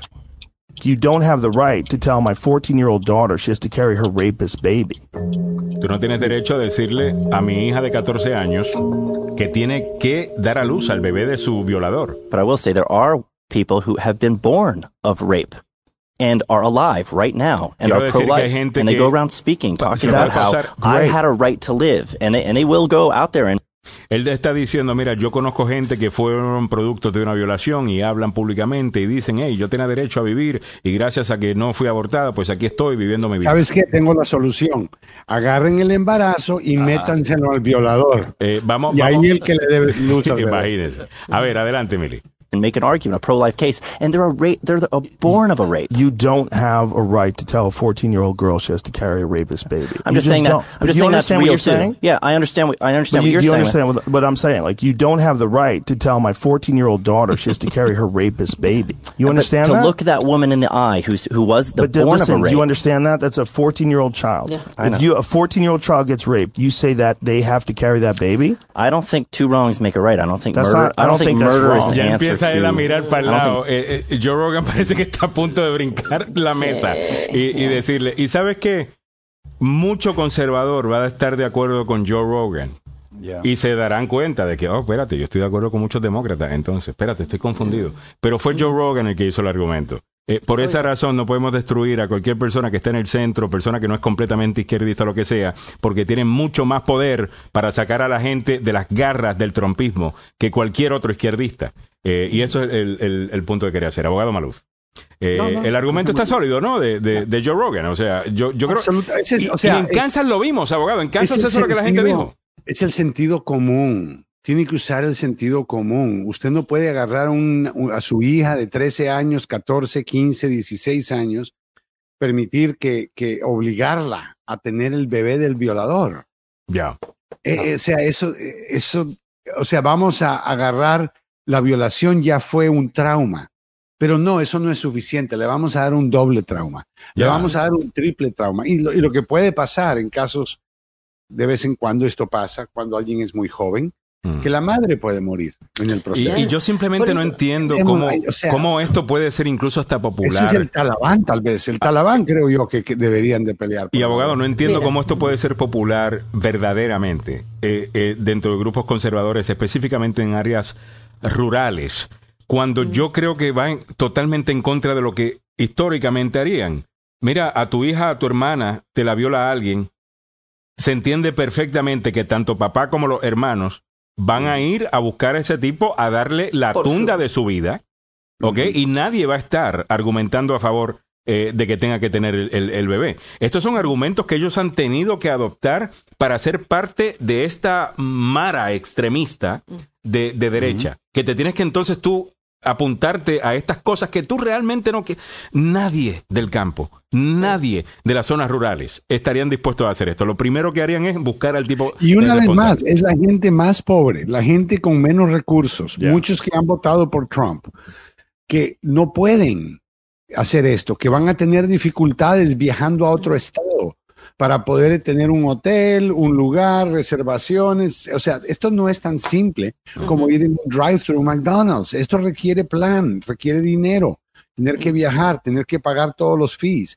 Y mucha gente no va a poder hacerlo. Y lo que van a hacer es meterse un gancho para tratar de abortar el, el embarazo inmediatamente. Y van a morir muchos en el proceso. Ahora, yo creo que va a ser otra cosa, porque eh, tengo entendido, y esto, eh, pues vamos a tener que, que aprender mucho más de, de estos métodos, porque es parte de la conversación. Estaba eh, viendo que la mayor parte de los abortos, usted lo había mencionado acá antes, eh, suceden ahora a través de una pastilla, es una pastilla.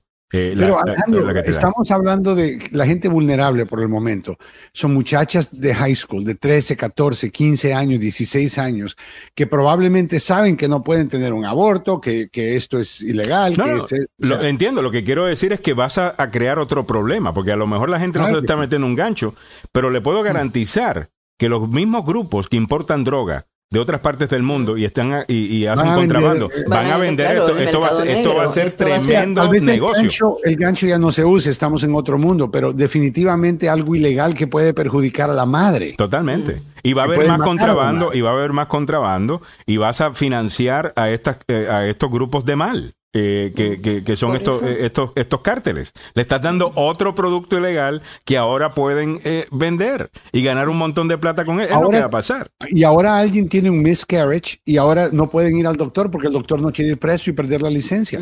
Así es. Porque, o sea, este es, este es un problema. Yo he estado escuchando ayer en particular historias de diferentes lugares. Una de un legislador que tuvo que hablar. Él votó para hacer el aborto ilegal hasta que encontró esta situación con una muchacha que había sido violada y etcétera, y ahora ella puede morir, etcétera, y, y- y la vida de, de ella está en riesgo. Él no pensó que eso es lo que iba a pasar, él nunca contempló ese ejemplo y él está preocupado por su, por su gente y agarró mucha noticia porque obviamente eso es lo que temíamos iba a pasar. La mayor Es- parte de la gente, abogado, está de acuerdo que el aborto, pues, no nos gusta, es una tragedia, pero debe ser legal y rara. Era la posición del Partido Demócrata de antes. Decir, Mm. I don't like abortion, I believe it should be safe, legal and rare.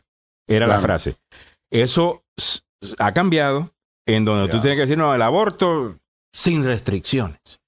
Y ahí es donde está la batalla. Y ahí es donde está la batalla, abogado. Porque es la- absurdo, por nadie favor. está con esa vaina, abogado. Nadie Los demócratas harían súper bien de sonar en este momento, siempre. El, mira, mira qué, mira qué regalo tan grande le hace el trompismo a los demócratas. Sí. Casi todas tus posiciones, después de que las enfoques bien, se, las vas a contrastar contra algo extremo y tú siempre vas a ser la persona Razonable. razonable. Eso gana Esa es la elecciones. estrategia Pero ahora es al revés. están usando, apoyando a los extremistas, Extremistas, más sí. de derecha. Claro, Bueno, pero tienen pero que pero sí. tienen entonces que ellos ser razonables. Eh, decir, por Claro, ejemplo, si pones a los Sí. republicanos en el poder, van a ilegalizar completamente el aborto. ¿Y qué pasa si, so- si esto le pasa a tu hija de 14 años? Pero e- e- ese poder que tú vas a tener de ganar esos votos se va, se esfuma. Cuando tú te pones a presentar abortos sin restricciones, el aborto es lindo. Eh, ¿Qué es esto? Tienes una oportunidad para ganar elecciones. Necesitas ganar elecciones. Eh, Pero por eso, Demócrata. Alejandro, pero, pero por eso am, gobernadores que son republicanos y están un poco más centristas, como eh, el, el gobernador de Virginia, que está impulsando el aborto hasta la semana 15, con excepciones por violación, por incesto y otras más, y cuando la vida de la mujer está en peligro, se está ganando enemigos con sus propios republicanos que quieren que no haya aborto en general. Pero es- Imagínate es, tú. es, es- es una manera... La pero- posición de 15 semanas es extremista para algunos republicanos y algunos demócratas están diciendo que eso es evidencia de que el gobernador es un extremista de derecha. Aborto hasta las 15 Wow. semanas no es una posición No extrema. es No lo es. extremista, No no. es. Extremista es cero abortos, Total. aunque sea violada la víctima. Y, y- y- y- claro, y eso es lo que, que- que hemos visto hasta el día de hoy. Yo creo que mucha gente entiende. Nadie quiere, como Alejandro lo dice, nadie quiere un aborto. Pero es una necesidad cuando las circunstancias lo forzan a uno. Y Mm. mucha gente tiene historias de que, mire, este niño fue un niño de una violación. La Mm. vida es más complicada de que simplemente eh, decir, mire, yo le voy a dar a, a- a- a nacer a un bebé y después no lo voy a amar a ese bebé. El padre es un violador, está preso. Entonces, ¿qué vamos a hacer con el bebé? Ah, lo va a criar una tía, una familia, o lo tiran o lo llevan a un orfanato. O sea, eh, no, no hay ninguna opción fácil. Eso es lo que estoy diciendo. Sí. Eh, 8.50, ay, 8.58 minutos eh, ya. Eh, estaba mirando las encuestas también de Ohio. Ahí parece que Vance eh, está haciendo un poquito mejor de lo que estaba haciendo antes, pero sigue siendo un candidato de, de extrema. A- abogado Joseph Maluf. Creo que Ryan, que es un demócrata de centro, Sí. de los que no son muy populares aquí en Washington, D.C., porque hay que ser súper izquierdista para que te den tiempo en la radio, la televisión Bueno, y, pero eso es y lo que sea. conseguir atención, Alejandro. Pero Ryan, he's a good guy. O sea, Yeah, Ryan, Ryan eh, eh, eh, tiene sentido, está trabajando por la clase media, eh, no está en estas batallas de que tenemos que ser de la raza correcta, de la minoría No, correcta, no, no. con la vaina correcta. No worry. You know, he's like hablando con todo el mundo y dice, bueno, si tú eres blanco, latino, negro lo que sea, este es mi plan. Vota, eh, vota por mí. Me gusta eso. Espero que le pueda ganar a, a este Vance, que era un buen republicano antes, abogado. Sí, Criticaba a Donald Trump. Eh, decía que Donald Trump no era verdaderamente republicano y de repente dio un giro 180. Claro. Y para poder ganar elecciones en el, en el culto de personalidad ese que es el Partido Republicano. Ah, y ahora tenemos un posible extremista eh, apuntando llegar al Senado de los Estados Unidos. Increíble. Oh, Eh, Alaska Malamute Popeye dice, cuando los políticos embarazaran a sus amantes, si están de acuerdo. Sí, y se ve mucho. Ah, claro. Alaska, tienes toda la razón. Eh, a cada rato salía un, republicano pidiéndole a, a su amante que tuviera un aborto. Mira para allá. Eh, lo más seguro que van a pasar una ley en donde ellos quedan absueltos de cualquier cosa. Ah, así son. 9 de la mañana. Nos tenemos, nos tenemos que ir. Eh, hemos llegado a ti gracias al abogado Carlos Salvado, salvadolaw.com. Si ha sido acusado de un crimen, dependiendo de dónde está, gracias a Dios en nuestra área no vamos a tener ese problema. Ah, dudo que pasen una ley a- antiaborto esas eh, que meten presa a una persona simplemente porque tuvo un miscarriage, eh, como aparentemente están queriendo hacer en Bueno, otras el partes. problema pero- no es, no, no lo quieren poner en contra de la madre, lo están poniendo en contra de los doctores. De los médicos, así es. Entonces Son- quieren quedar bien con el pueblo, decir, miren, Ajá. a la madre no la vamos a meter presa. Sí, pero, Pero sí le médicos, dejamos el bebé metido ahí. You know, Ya. El bebé no es de ella, es de un violador. Ya. Come on, no, eh, una vez más, eso no. Oye, abogado Maluf, una última pregunta para usted. Dice Pablo Cruz. Abogado Maluf, pregunta, ¿será que Trump se va a lanzar a la presidencia? 100%. Tiene que hacerlo porque va a ser su mejor defensa en contra del juicio político o los juicios le- criminales que él tiene ahora, no políticos. Mm. Ah, y sucede. Y yo creo que eh, vamos a ver un montón de cambios ah, eh, en los siguientes días porque hay tantas investigaciones y, y están llegando a su finalidad Mm. y después viene el arresto. Yo creo que con el primer arresto de Donald Trump, ah, ya sea Georgia o ya sea aquí Merrick Garland, aquí en Washington, D.C., eh, esto va a, a, cambiar el panorama político. Todavía estamos tres meses Esperamos. antes de las elecciones, así que Ya. Esperamos que sí. Y también estamos llegando a ti gracias al abogado Joseph Maluf, la demanda más rápida del oeste. Va a hablar con el, el bebito Fiu Fiu de las noticias, don Samuel Galvez, en la próxima media hora con su programa Conociendo sus Derechos. Van a aprender un poquito más de, de la ley, algo, un trabajo que vienen haciendo por mucho tiempo, desde hace 30 años, educando a la comunidad. ¿Sobre qué? Bueno, cómo defenderse de las grandes compañías de seguro. Esas grandes compañías de seguro tienen un gran ejército de personas asegurándose que no le tengan que pagar lo que le deben pagar. Comenzando por la persona que lo llama. A por, hey, ¿cómo se siente? Eh, mire, tenga cuidado hablando con esta gente, obviamente con la- los que representan el seguro de la persona que le chocó. Ah, ellos no están ahí para ayudarle. Es la realidad. ¿Ok? Están ahí para agarrar información que después puedan utilizar en contra suya para darle un cheque más pequeño de lo que usted se merece. ¿Ok? Y su, y su vida va a cambiar después de un accidente. Va a necesitar hacer cambios quizás en la casa donde vive. Quizás se tengan hasta que mudar. Porque ya pues no, no va a funcionar de la misma manera. pierde trabajo, hay Pierde el que trabajo. regresar a trabajo pesado. Y los, y los biles médicos, ¿no, abogado? Sí, Usted nos dice siempre, mire, la gente no se tiene que preocupar de absolutamente nada, ni siquiera de la reparación del auto. Nosotros nos encargamos de todo. El abogado tiene su shop allá abajo, abajo de la oficina. Y él- Samuel viene todas las tardes con el martillo y le da- martillamos todos los daños fuera del carro. Llame al abogado Joseph Maluf, 301-930-947-8998, 301-947-8998. El abogado Joseph Maluf. Es- Claro, yo podría comprarme una casa más grande, podría comprarme un carro más grande, podría comprarme un edificio, lo que sea, si yo no pagara estas cosas. Pero el problema es que no voy a llegar a ganar ese dinero nunca, porque el primer golpe me quedo en bancarrota. Entonces, por eso, por favor, si hay un programa importantísimo que escuchar en los siguientes 30 minutos, es el de Pablo Guerra, porque les va a hablar de qué es lo que yo estoy hablando en una manera Ya más hablaste todo lo importante, yo sé igual, ¿eh? eh, pero es tan real. Yo vivo Tan esto real, sí, sí, tan real. todos los días. Todos los días tengo clientes que me llaman y me preguntan, abogado, ¿y voy a poder recuperar algo? Yo le digo, sí, claro que sí, siempre y cuando hay seguro que pague los daños. Yo sé, yo peleo todos los días con los clientes cuando me llaman por teléfono, más los oyentes de la radio o los que vienen, de que traten de poner lo máximo posible dentro de sus posibilidades. Es lo que yo les digo. O sea, yo no les digo compren lo más caro y gasten, porque te van a decir que no. Y yo entiendo a la gente, obviamente, que quiera Mira, ahorrarse dinero.